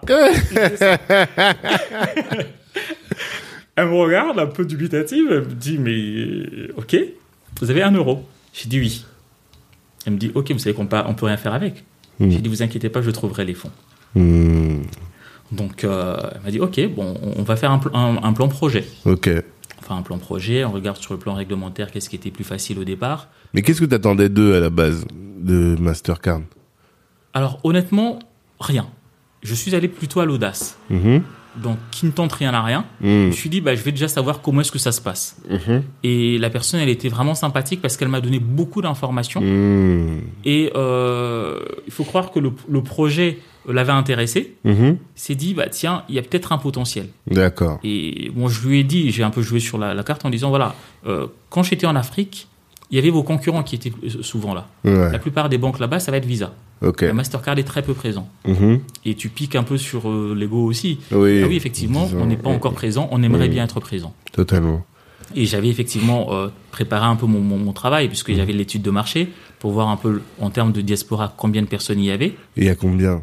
Alors, C'est ça, c'est un- une question que je me posais. Hein. euh, il, y a, il y a à peu près 8 millions de personnes. 8 millions en France? Non, 8 Ah. millions de personnes en Europe, Ok, donc d'accord. 40% en France. Ah, En France, il y a à peu près 3 millions. France et Grande-Bretagne, c'est les- là où il y a le C'est plus. là où il y a les plus grands. Hmm, Voilà. Ok, d'accord. Donc Ok. voilà, c'était important d'avoir aussi des, do- des données chiffrées. Hmm, Je dis, ok, bon, ah, c'est qu'il est quand même sérieux dans, dans, dans, dans, dans ce qu'il Mhm. comprend. Et puis j'avais derrière le background aussi qui, qui justifiait aussi Bien sûr. euh, mon, voilà, mon, Bien mon sûr. envie de créer ça. Mais 8 millions en termes de marché, on trouve que c'est suffisant. Alors, Parce que moi, un- ça me paraît pas énorme, 8 millions de personnes, hein, en alors, vrai. Ouais, mais pourtant c'est énorme. Mhm. 8 millions, c'est- important. Pourquoi? Parce que moi, dans mon concept à moi, tu as 8 millions de diaspora, Ouais, mais derrière, tu as l'Afrique. on est d'accord. On est d'accord. Le concept, il est là. Mm. N'oublie pas que moi, je veux être une passerelle. Oui, mais même si tu es une passerelle, Ouais. on est d'accord que c'est la diaspora qui paye pour l'Afrique dans ton business model, en tout cas à cette étape. À cette étape. Donc si tu as, allez, si tu as 100% du marché Ouais. Et que 100% du marché paye 30 euros par mois pour ta formule, Mhm. 8 millions fois 30, ça fait euh, 240 millions. À peu près, ouais. C'est pas énorme, en Alors. vrai. En termes de marché, Tu as, tu as, tu as tort. dis-moi. Je vais te dire pourquoi tu as tort. Mm. N'oublie pas que, euh, premièrement, il y a évidemment le, le, le coût que, dont, dont tu es en train de parler. On est largement moins. On n'est pas à 30 euros par mois. On est à 30 euros par 29,90 par an. Ah, en plus. c'est encore moins que ce que C'est ça, ce que tu es en train 240 millions par an. Voilà. ok. L'i- L'idée va au-delà de ça. Va au-delà de ça. N'oublie pas que euh, y a des transactions qui sont faites. Mhm. Donc, tu, en termes de business model, tu gagnes de l'argent aussi sur les, sur les transactions. Ok. Donc Ça- là, le coût de la carte. Et ensuite, tu prends de l'argent sur... À chaque fois que... Quand je dépense, tu prends de l'argent? Alors, tu- sur les retraits, par exemple. Ok, d'accord. Donc, sur les retraits, on va, on, on va facturer des frais de retrait. Hmm. Donc, ça, ça fait partie des choses qui font vivre une banque. D'accord. Mais- Ça existe encore, les frais de retrait? Ah, bah oui, ça existe encore. Je sais pas, moi. Bah, simplement qu'aujourd'hui, c'est déguisé euh, parce que tu payes un forfait mensuel, Ok. tu payes un forfait annuel. Ah, Donc, je me rends pas voilà, compte. quand tu as, euh, allez, je, je, je, je- dans une grande banque, tu as Mhm. une carte Gold qui te coûte 15 euros euh, par mois. Mhm. Bah, à l'intérieur, si tu regardes dans, dans le package, bah, Ouais. tu as tes, tes frais de retrait. Oui, mais donc ça veut dire que si on reprend ce que toi tu dis, dans tes 30, 29 euros là, pour ta Black Card, c'est la Black Card qui a 29 ou c'est la, la Gold. La Gold, ok. Ouais. Donc 29 euros, bah, il y a déjà les frais de retrait. Pas du tout. Moi, je ne les intègre pas. Ah, voilà, ok. Donc Voilà. t'es plus cher finalement alors. Pas du tout. Alors, Bah, à l'usage, on s'est rendu compte qu'on était largement moins cher. Comment tu peux faire ça? Explique-nous. Alors, je vais te l'expliquer aussi. Mhm. Alors, pourquoi est-ce qu'on on- on est moins cher? Premièrement, évidemment, il y a les, les frais de mise en service. Donc, les 29,90 à l'année. Mhm. Ça va être le forfait, ça va être la- euh, ta carte, Ouais. ça va être euh, ton IBAN, tout, tout, tout le service qu'on va, mettre en place. Mhm. C'est ce qui te coûte 29,90 à l'année. Ok. Ça, c'est la première des choses. Ensuite, chaque fois que tu fais un retrait, il est facturé 1,50€. Hmm. Quand même, hein. C'est plutôt honnête. Non, même ouais, parce qu'en fait, dans nos banques ici, si tu n'as pas, enfin si tu retires dans ta banque, t'as Mhm. pas de retrait, Alors, de frais. ouais, Mais toi, comme t'as pas de banque physique, t'es obligé de retirer à l'extérieur. ouais. Donc c'est là où tu vas facturer à chaque fois Alors, 1,50€. faisons un calcul ensemble. Ouais. Ok, Mm. on va prendre les 29,90 Mm. qu'on va diviser par 12. Ça nous fait combien? Un peu moins de 2 euros. Je pense que c'est Ok. ça. hein. Ça Mm. nous fait euh, non un peu plus. Un peu plus de 2,30 euros. à peu Ok, d'accord. Ok, on va partir sur cette base 2,30 euros par mois. Ok. Ok, à cela tu vas rajouter. Alors généralement les gens font, d'après nos, chiffres, entre 2 et 3 retraits dans le mois. Hmm. Parce qu'aujourd'hui C'est qu'on de- retire pas beaucoup. Voilà, vrai. la plupart Hmm. d'opérations se font en paiement directement avec sa carte bancaire. Totalement. Hmm. Donc si je prends 1,50€ x 3, ça nous fait 4,50€. Hmm. 4,50€ plus 2,30€, Ça fait 6,80. 6,80. Hmm. De l'autre côté, tu payes une gold à 15 euros par mois. Qu'est-ce qui est moins cher? Ah, ça n'a rien à voir. Pourquoi ça, Non, non, je, je suis en train de réaliser qu'en termes de montant, ça n'a rien à voir, rien quoi. à voir. Bah Tu es oui. d'accord avec moi Bah oui. Donc on est, on, on est bien moins cher. Ah oui. Toi, tu payes 30 euros par mois, par an, plus, allez, on va dire, imaginons, tu fais 4,50 euros par mois. Ça fait combien fois 12 Ça fait euh, 45 plus 9, ça fait 54. 54 plus 30, ça fait 84 euros par an. Voilà. Alors que de l'autre côté, à la banque, tu payes 180 euros à l'année. Ah, ça n'a rien à voir. Ça n'a rien à voir. Mais quand même, mais 84 euros par an. Fois, donc voilà, parce que là on reste dans le, on revient dans le business model. Hein. Mhm. 84 euros par an fois, allez, et on était à combien de millions? Juste 8 millions. Millions. C'est ça. 84 fois 8, 8 fois 8, 64, 8 fois 4, 32, ça fait Si, on peut 67. prendre une calculatrice. Hein. Ouais, on gagnerait du temps. ouais, mais c'est bien pour éviter Alzheimer de Voilà. réfléchir. Mais bon, tu vois, et donc, ça reste quand même, un- il y a quel autre business model alors? Parce que là, on est toujours sur un Ça- marché qui me paraît pas euh, Ça, très... c'est la première partie. Ok. Là, euh, rappelle-toi, on est en train de parler que de la diaspora. Ouais, c'est vrai. On, est, on est en Europe. Ouais, totalement. OK Mm. On va continuer notre business model. Il y a, il y a une deuxième partie qu'on intègre, c'est la partie transfert. Ok, Nous, nos transferts se font en priorité en carte to carte. ouais. Comment ça fonctionne? Moi qui suis ici, j'ai mon compte principal. Mhm. J'ai la possibilité d'avoir jusque trois cartes secondaires pour mes proches partout dans le monde, Mhm. notamment en Afrique. Totalement. Donc j'ai une carte pour ma maman, j'ai une carte pour mon frère à qui j'envoie de l'argent, et j'ai une carte pour mon tonton ou mon papa. Mhm. Trois. Ok. Donc chaque fois que je fais une transaction, eux aussi ils font des retraits. C'est ça. En fait, avec ta carte, c'est ça en fait que j'arrive pas très bien à comprendre. Comment tu transfères tout ça C'est du carte to card en fait. Bah, ça c'est la magie de l'excellente carte. Si je te dis tout. Non, non, pas. Je veux pas dire. Non, non. Bien sûr, j'ai pas besoin d'avoir les détails. Mais Hein. quand tu dis que carte to card, est-ce que tu peux m'expliquer comment comment ça fonctionne? C'est-à-dire que moi, je paye en France ou Et lui, il reçoit comment Où? C'est ça que. Il le reçoit sur sa carte. En fait, Ah. le, le principe, il est. C'est comme si tu faisais un virement de carte à carte. Exactement. Ah, et ok, c'est d'accord. instantané et c'est sans frais. D'accord, ça y est, je comprends. Mm. Tu vois, donc du coup, la personne l'a tout de suite. Mm. Et il suffit juste qu'elle aille dans un distributeur pour retirer de l'argent. Mm. En fait, tu fais des virements sur le compte, un Sur compte, les- enfin, un compte carte, en fait, c'est Un ça. compte carte de la personne. Ok, sachant que ce- cette carte-là, elle est nominative. Mm. Donc, et ces personnes-là ont accès aussi à l'application. Donc, en fait, déjà, il y a cette, euh, ce, ce prémisse-là d'éducation Mmh. financière, ce prémisse d'utilisation d'un compte. D'accord, d'accord. Tu vois là où on, là où on veut, on, on veut arriver. Ouais, totalement. dire que voilà, j'ai un compte ici, Mhm, j'ai mon compte principal avec ma carte, mhm, mais je commence déjà à, à intégrer la notion de bancarisation en Afrique. mm. Non, je vois très bien. Non, c'est beaucoup plus clair. Donc ouais, tu étais en train de me parler de la taille du marché et toi tu me disais que le marché est grand, plus que plus grand qu'on l'imaginait. Euh, tu étais en train de faire une démonstration hein, de tous les business models. Donc tu disais carte to carte, euh, l'abonnement. Qu'est-ce qui reste encore finalement après? Bah, Une fois que tu as parlé de, évidemment de la- de l'abonnement que tu payes, Mm, euh, des frais sur les retraits, mhm, derrière tu vas parler des autres services en fait que nous allons proposer. Ouais. Donc, euh, comme dit, on a vocation à devenir la banque de la diaspora. mhm, On va pas se limiter seulement à la partie paiement. Tu vois, donc euh, c'est évidemment, on, on a, on a une chance et une force aujourd'hui, mhm. c'est que euh, nos clients domicilient leurs revenus. Ouais. On, a, on a 80% de nos clients. Comment ça se fait ça? Parce qu'il y a beaucoup de banques. Moi, je sais, ma femme, elle a une 26. Bah, c'est juste un compte qu'elle utilise pour à côté.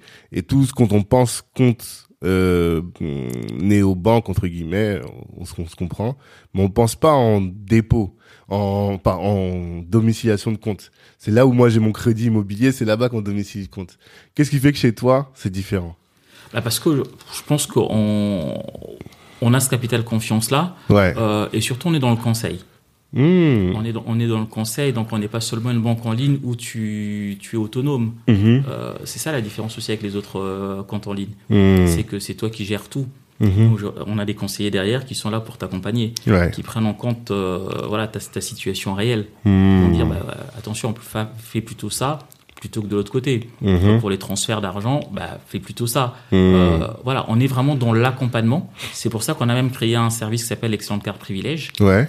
On va aller au-delà de, de nos missions en tant qu'établissement de paiement. Et qu'est-ce qui fait que tu as lancé ce produit-là, ce service? Parce que quand tu connais un peu les banques, les grandes banques classiques, on va dire, eh bien, euh, elles, justement, elles, elles aiment pas les clients qui appellent, les clients qui sont pas autonomes, tout ça. Et toi, finalement, tu dis, c'est pas grave, vous êtes comme ça, nous, on va vous accompagner. Et c'est peut-être même l'élément de différenciation de votre, ton service, c'est un peu ça, non? Parce que on- le- quand on, on apporte une solution, c'est-à-dire que derrière, on connaît les problématiques. Ouais. On sait euh, ce qui n'a pas fonctionné chez les autres.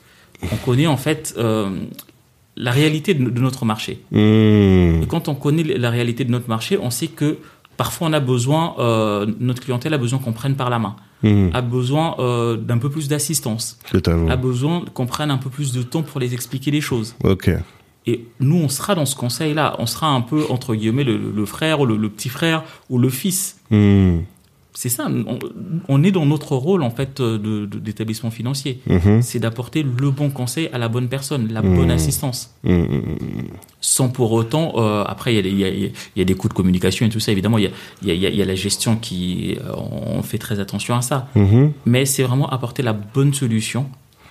Parce que de toute façon, une fois que les gens euh, vous ont eu une, deux fois, trois fois, ils ont compris comment ça fonctionne, Mhm. ils deviennent autonomes. On perd peut-être plus de temps au début, Mhm. Mais derrière, on sait que ça roule tout seul. Mmh. D'accord. Voilà. D'accord, mais euh... non, je vais pas aborder. Je vais rester sur ce dont on parlait.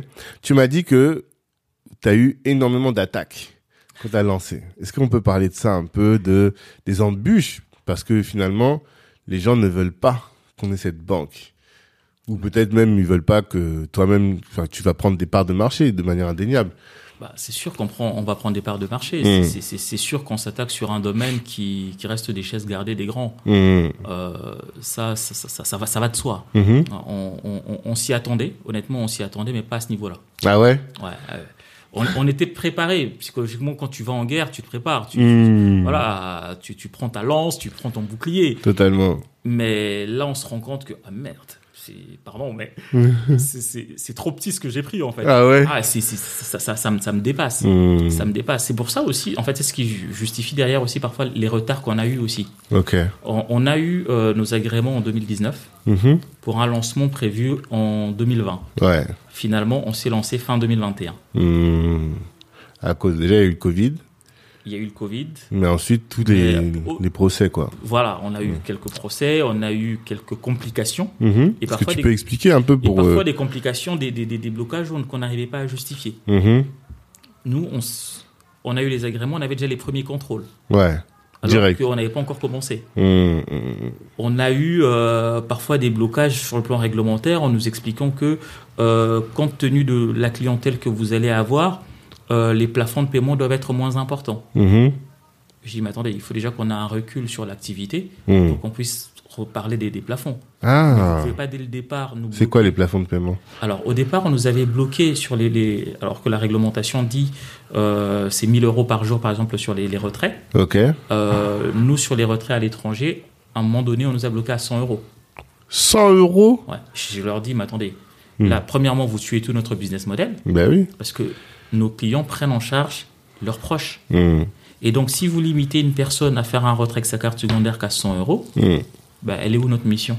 Hmm. Quel est l'intérêt de, de continuer? Et ça, qu'est-ce qu'ils t'ont répondu? Comment est-ce qu'ils justifient ça, justement? Parce que euh, pour eux, c'était une clientèle qu'ils ne maîtrisent. C'est ça, en fait. La, la- la crainte, c'est que c'est une clientèle qu'on ne maîtrise pas. Hmm. Et quand on ne sait pas, quand on ne connaît pas, ça fait peur. Ouais. Mais qu'est-ce qui fait qu'on ne maîtrise pas? Est-ce que c'est fait justement qu'il n'y ait pas de statistiques ethniques? Parce que tous tes clients, ils vont pas découvrir la banque avec toi. Ah non, pas Ils ont tout. toujours été dans les banques, Bien en réalité. euh, C'était ça aussi ce que j'ai expliqué. J'ai dit, Mm. mais aujourd'hui, mes, cli- mes clients, ce sont des clients qui sont bancarisés. Ben oui. Euh, de toute façon, en termes de KYC, donc c'est-à-dire que euh, la- connaissance client, Mm. tu es obligé d'avoir des personnes bah, qui, ont, qui ont des papiers, Hmm. qui sont dans une situation régulière donc, euh, et qui, ont, qui travaillent forcément, ou qui ont forcément un passif. Mhm. Donc, ils ont déjà des notions bancaires. Donc, nous, on va apporter un plus différemment parce qu'on va prendre en charge, on va prendre en compte euh, le côté transfert d'argent, Mhm. ce que les banques ne font pas aujourd'hui. Ouais. Et ça, pour eux, c'était quand même quelque chose qui était un, un risque qu'on avait du mal à estimer, Hmm. notamment sur des notions de, de blanchiment d'argent, Hmm. voilà, de, de- voilà, de, financement terrorisme. Il y avait toutes ces notions-là qui nous étaient opposées, Mhm. même si derrière on prouvait par A plus B bah, que ce n'était pas la réalité. Mais c'était très compliqué de les faire entendre. Hmm. Mais au final, on a fini par avoir raison. Donc, et tout ça, bah, ça nous retardait. Mhm. Et les effets d'annonce euh, aussi bah, jouer un peu en notre défaveur. Parce que quand on a annoncé à des clients, bah, on sera là, par exemple, bah, au 1er juin, Ouais. bah, au final, bah, eux, ils le savent pas, bah, bam, on est bloqué. Hmm. Et c'est très difficile à expliquer à un client. Bah, en fait, non, c'est c'est pas, ça n'a rien à voir avec nous. Hmm. On nous bloque. Ouais. C'est ça. Tu vois. Et ça, on, on l'a vécu et on continue encore à le vivre. hein. Hmm. On a toujours encore des complications. Mhm. Et euh, tu disais même que vous avez eu un procès du Crédit Agricole, c'est ça? On va peut-être éviter de citer le nom. Ouais, pardon. Excuse-moi. En tout cas, vous avez eu un procès. Pourquoi?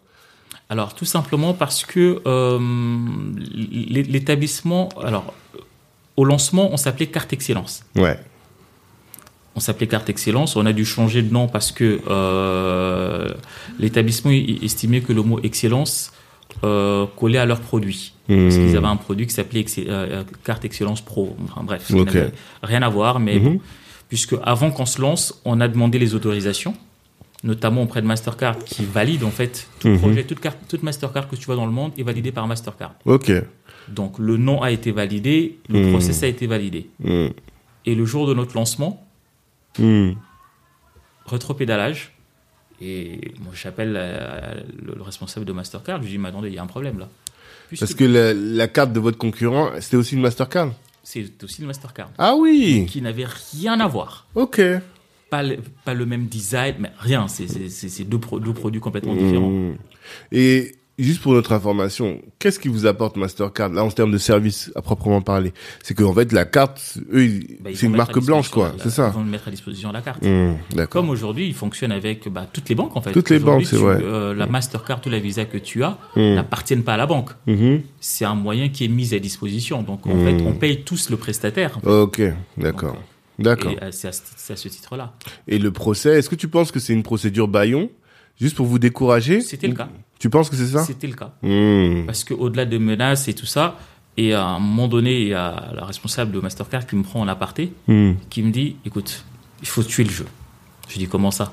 Il me dit change de nom. Hmm. Dit, C'est tout con, mais en faisant juste ce changement-là, tu vas t'éviter des problèmes. Euh, mais pour moi, ça, ça, com- enfin, j'ai pas l'impression qu'il y ait une grosse différence entre ton nom et celui d'avant. T'as vu C'est mais ça suffit. ça suffit. Juste le fait de passer de carte excellence à excellente carte, ben, c'était Hmm. plus la même chose. Bon, Bon, il n'y a pas Mais de regret, c'est- plus joli excellente carte. Ouais, c'est vrai, ça c'est très bien. Franchement, euh, on va pas se, on va pas se mentir. Mm. Ok, top. Et euh, donc toutes ces difficultés là, ça fait que ça t'a retardé, mais là aujourd'hui vous êtes prêt, vous êtes euh, opérationnel. On est opérationnel, on est content, on a des bons retours clients Mhm. et on continue à se développer. Mhm. C'est- ça l'objectif, hein, donc euh, de pouvoir maintenant atteindre euh, ce que- notre plan de marche. Ouais. Euh, vous envisagez combien de, de clients là sur l'année 2023 Ton Alors, objectif? Idéalement, idéalement, on aimerait franchir la euh, le, le seuil de 10 000 clients. Ok. Ok. Donc il faut que la communauté se mobilise. Il faut que la communauté se, se mobilise, il faut qu'elle. euh, nous sommes faits pour eux et par eux. Ouais. Donc, à un moment donné, si on ne prend pas euh, nos sociétés, nos entreprises à bras le corps, Mhm. nos projets, bah, ça sert à rien d'en parler, quoi. Mmh. Non, c'est important. C'est important et parce que tu dis que finalement c'est notre argent aujourd'hui, il dort chez les autres, il finance les autres et nous aujourd'hui on est discriminés quand on cherche à accéder à, accéder à ce même argent auquel on contribue. Exactement. Donc finalement, on contribue à un système qui ne veut pas de nous. Alors que demain, si on fait l'effort d'aller chez Excellence Card, en tout cas dans cette banque, eh bien, quand demain, toi, tu vas faire des projets, tu vas financer tout le monde, j'imagine, mais tu n'auras pas de problème à financer des- de la diaspora. Et même, c'est même ta vocation. Bah, ma vocation, elle est là, justement, de Mmh. pouvoir financer euh, la diaspora. Mhm. Parce que, encore une fois, nous, on est issus de cette diaspora-là, donc je connais plus ou moins les, les, les projets qui peuvent venir de la diaspora. Mhm. Je peux comprendre que euh, qu'il y a un Tanguy qui me dise, bah, tiens, j'ai envie de, de créer une entreprise euh, en Centrafrique ou bien en Côte d'Ivoire. Mmh. Je le conçois. Ouais, Et mon rôle à moi, en tant qu'établissement financier, c'est de pouvoir accompagner ce client-là. totalement. Ça ne veut pas dire qu'il n'y aura pas la notion de risque, qu'il n'y aura pas cette analyse-là. Non, Mhm. ça, ça, ça, ça, c'est deux choses qui, euh, qui sont différentes. Mhm. Mais on, est- on a vocation à accompagner justement cette diaspora-là dans ses projets. Mmh. Tant ici en Europe, Mhm. puisqu'on est aussi la banque des afro-descendants, mais surtout en Afrique. L'Afrique ne se développera pas avec les autres, hein, c'est pas avec les aides. hein. C'est notre argent à nous, Totalement. tu vois. Totalement. Non, c'est intéressant.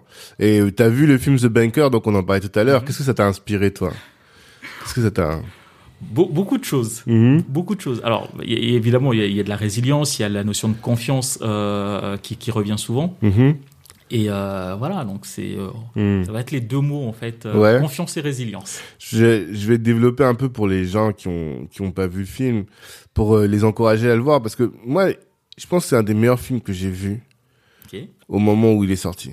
Tu vois, il m'a transformé véritablement. Mais pourquoi Pas? Parce que le film est génial d'un point de vue filmographique. Moi, je suis pas un cinéphile particulièrement. Euh, je suis plus mélomane. Mais euh, déjà, le fait de me dire que c'est tiré d'une histoire vraie et que dans une période post-esclavage, post-ségrégation, très proche finalement, je pense c'est quoi? Au début des années 60, 70 Exactement, C'est ouais. ça. Hein Ouais. Voir que des Noirs ont pu faire ça, créer leur propre banque, déjà ça m'a beaucoup inspiré. Je me suis dit, nous aujourd'hui, on n'a plus d'excuses, tu vois, de avec toutes les facilités qu'on a, les connaissances. Toi, t'as été banquier, banquier, tu Mhm. vois. Moi, j'étais juriste, enfin, pas aucun problème, quoi. Mhm. On dev- on peut, on n'a aucune excuse pour ne pas faire ce genre de choses. Ça, c'est la première chose. Et la deuxième, c'est là que j'ai compris l'importance de la banque, qui consiste à dire, euh, on a une, euh, comment on appelle ça, une, euh, des gens qui ont des besoins de financement. Mhm, Tu vois, dans leur quartier, là, dans le sud de, de l'Amérique, ben, on, on les finançait pas. Et aujourd'hui, grâce à cette banque-là, ben, tout d'un coup, ils ont commencé à financer, financer, financer. Donc, le, tous les services dont on avait besoin dans la communauté, ils étaient financés là où avant, ils n'avaient pas la possibilité. Et c'est là où je me suis dit, c'est important. Ce film a été un élément déclencheur dans ma réflexion. Je sais pas qu'est-ce que ça t'inspire, tout ça, mais... Acheter la banque, il faut la créer. Je pense que c'est, ouais, c'est, il, faut se le dire. Quand, quand, quand on se décide de dire que voilà, les blocages qu'on peut avoir, c'est l'accès au crédit. Hmm. Et ce qui est marquant dans ce film, tu, tu as raison, quand tu, au, au départ, il était obligé de s'associer avec un local Ouais, totalement. Totalement. pour être crédible. Ouais. Tu vois, et c'est encore cette réalité-là, en fait, dont euh, Mhm. Nous, aujourd'hui, pour créer Excellente Card, on n'a pas pu avoir des financements bancaires. Ouais. Pour créer une banque. C'est marrant, ça. dire. Bah, Mm. Tout simplement parce que, alors je me souviens encore, il y a, il y a une banque qui m'a un peu, qui m'a fait rire parce qu'il me dit, alors tu penses que je vais te financer pour devenir mon concurrent? C'est vrai. C'est J'ai vrai. dit, Effectivement, tu n'as pas tort. C'est de Hmm. bonne guerre. Totalement. C'est de bonne guerre. Totalement. Donc je le, je le comprends, je le, je le conçois. Je, je veux pas l'en vouloir en même temps. Hmm. Donc il fallait trouver d'autres sources de financement. Hmm. Et, euh, et, et- et ça, ça m'a interpellé aussi. Et quand j'ai vu ça, j'ai dit, ah Christian, tu fais peur. Euh, Tu fais peur. non, totalement, c'est vrai. Voilà. Et c'est ça, ça c'est vraiment ce qui, qui m'est venu à l'esprit. Hmm. Ah, tu fais peur. Mhm. Donc les gens se rendent compte que si demain on décide nous aussi de s'y mettre, Hmm. il y a un potentiel et on est capable de faire des grandes choses. Hmm. Non, c'est top. Et on va le faire. Et on va le faire. On y travaille. Et nous, le moins qu'on puisse faire, c'est de donner de la visibilité à tout ça.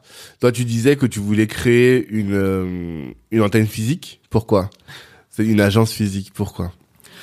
Encore une fois, on, on part toujours sur la, notre réalité à nous. Mhm. Euh, oui, le, le- le digital, il marche très bien, mais dans nos personnae, on a des gens qui ont encore besoin d'avoir ce, ce point physique, ce point de contact. Hmm. Et c'est important de pouvoir apporter ça justement à nos clients. Mhm. D'avoir un point conseil, euh, un endroit où ils peuvent euh, venir nous rencontrer, Mhm. échanger, parce que je Mhm. pense que c'est important. Et c'est la meilleure façon qu'on va nous apporter aussi, bah, un peu, encore un peu plus de crédibilité Hmm. et aussi euh, apporter des solutions. Hmm. Les gens, euh, encore une fois, les, les- les- besoins sont différents. Mhm. Euh, quand on a 50 ans, on est par- parfois moins à l'aise avec Internet. Mhm. On a besoin d'avoir ce contact physique-là. Donc, euh, il faut pouvoir apporter ça aussi à nos clients. Non, mais on est d'accord, c'est top. C'est top, c'est top, c'est top. Merci en tout cas pour tout ça. Euh, on va arriver vers les questions de la fin. hein. Euh, la première, c'est une question d'un de nos partenaires, Kipeps, qui est euh, des consultants, c'est des consultants en excellence opérationnelle. Si demain l'Afrique était le Wakanda, qu'est-ce que quel rôle jouerait voilà quel rôle jouerait Excellence Card? Alors, on, on- on va être ce. Alors, comment s'appelle déjà le minerai? Le? Le, le minerai de. de- ah le vibranium. On va être le vibranium. Ok, c'est-à-dire? On va être le vibranium parce que la, la, la, la- la- la source même du développement du Wakanda, c'est le vibranium. Hmm, donc vous serez l'organisme qui gérerait le vibranium, quoi. Qui- exactement, qui fera en sorte qu'on se développe. D'accord. Top. C'est intéressant, ça.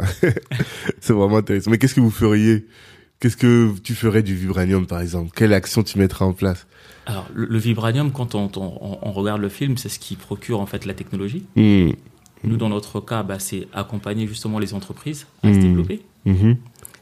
La partie santé, je reviendrai sur la mutuelle de santé, Ouais. bah, c'est mettre en place des systèmes de protection sociale, parce que ça, c'est important. mhm. Parce que tu peux finan- financer l'économie et la protection sociale, à mon sens, ce sont les, les- les- les deux choses sur lesquelles il faut qu'on travaille en Afrique. Hmm. Et on sera là pour ça. D'accord. Top. Franchement intéressant. C'est rare. On m'a jamais parlé de ça. Pourtant, cette question, je la pose souvent. hein. Tout le monde me dit, je veux être Chouri, je veux être T'Challa, je veux être... Non, toi, t'as dit, je veux être l'organisme qui gère le vibranium. Mais c'est vrai, c'est vrai, c'est tellement pertinent. C'est hyper intéressant. Euh, autre sujet, je sais pas si tu sais, mais euh, les entrepreneurs sont particulièrement exposés aux problèmes de santé mentale. Mhm. Euh, Qu'est-ce que tu fais pour euh, te protéger? Est-ce que tu en es conscient? J'imagine surtout toi, avec toutes les attaques que tu as dû avoir au début, tu devais, t'aurais pu être au bord de la crise de nerfs. Mais bon, comme tu as grandi en Afrique, t'es es immunisé, comment? Ah non, on n'est pas immunisé. Hein. Ouais. Je pense que on- quand on est touché, on, on le prend personnellement. Ouais, Euh, à un moment donné, j'avais des gros problèmes de dos parce que Ah. à cause du stress et tout ça. ok, Et euh, après, disons que j'apprends à me recentrer sur l'essentiel. ok. Et l'essentiel, ça reste la famille. Hmm, C'est pouvoir débrancher, pouvoir euh, regarder mes enfants, regarder ma femme. Et là, ça, hmm. voilà, c'est ce, c'est ce mon, mon havre de paix en fait. Hmm. C'est là où je, je, je me ressource, c'est là où je trouve de l'énergie. Mhm. Et je pense qu'il faut, faut pouvoir débrancher. Et pendant longtemps, j'arrivais pas à le faire. D'accord. Mais aujourd'hui, j'arrive, euh, bah, quand je franchis la porte de chez moi, bah, je suis plus entrepreneur, je suis papa, je suis Mmh. mari, je voilà. Ouais. Je pense qu'il faut, il faut. C'est ça qui te permet de garder l'équilibre. Top, totalement. Ça, c'est quelque chose qui revient souvent chez mes invités. Bah. Mais c'est top, c'est top. Euh, dernière question, c'est euh, un peu celle de la bouteille à la mer. En matière de, de banque, voilà, on a parlé pendant peut-être une heure et demie. Qu'est-ce que tu veux absolument que les gens retiennent de notre échange?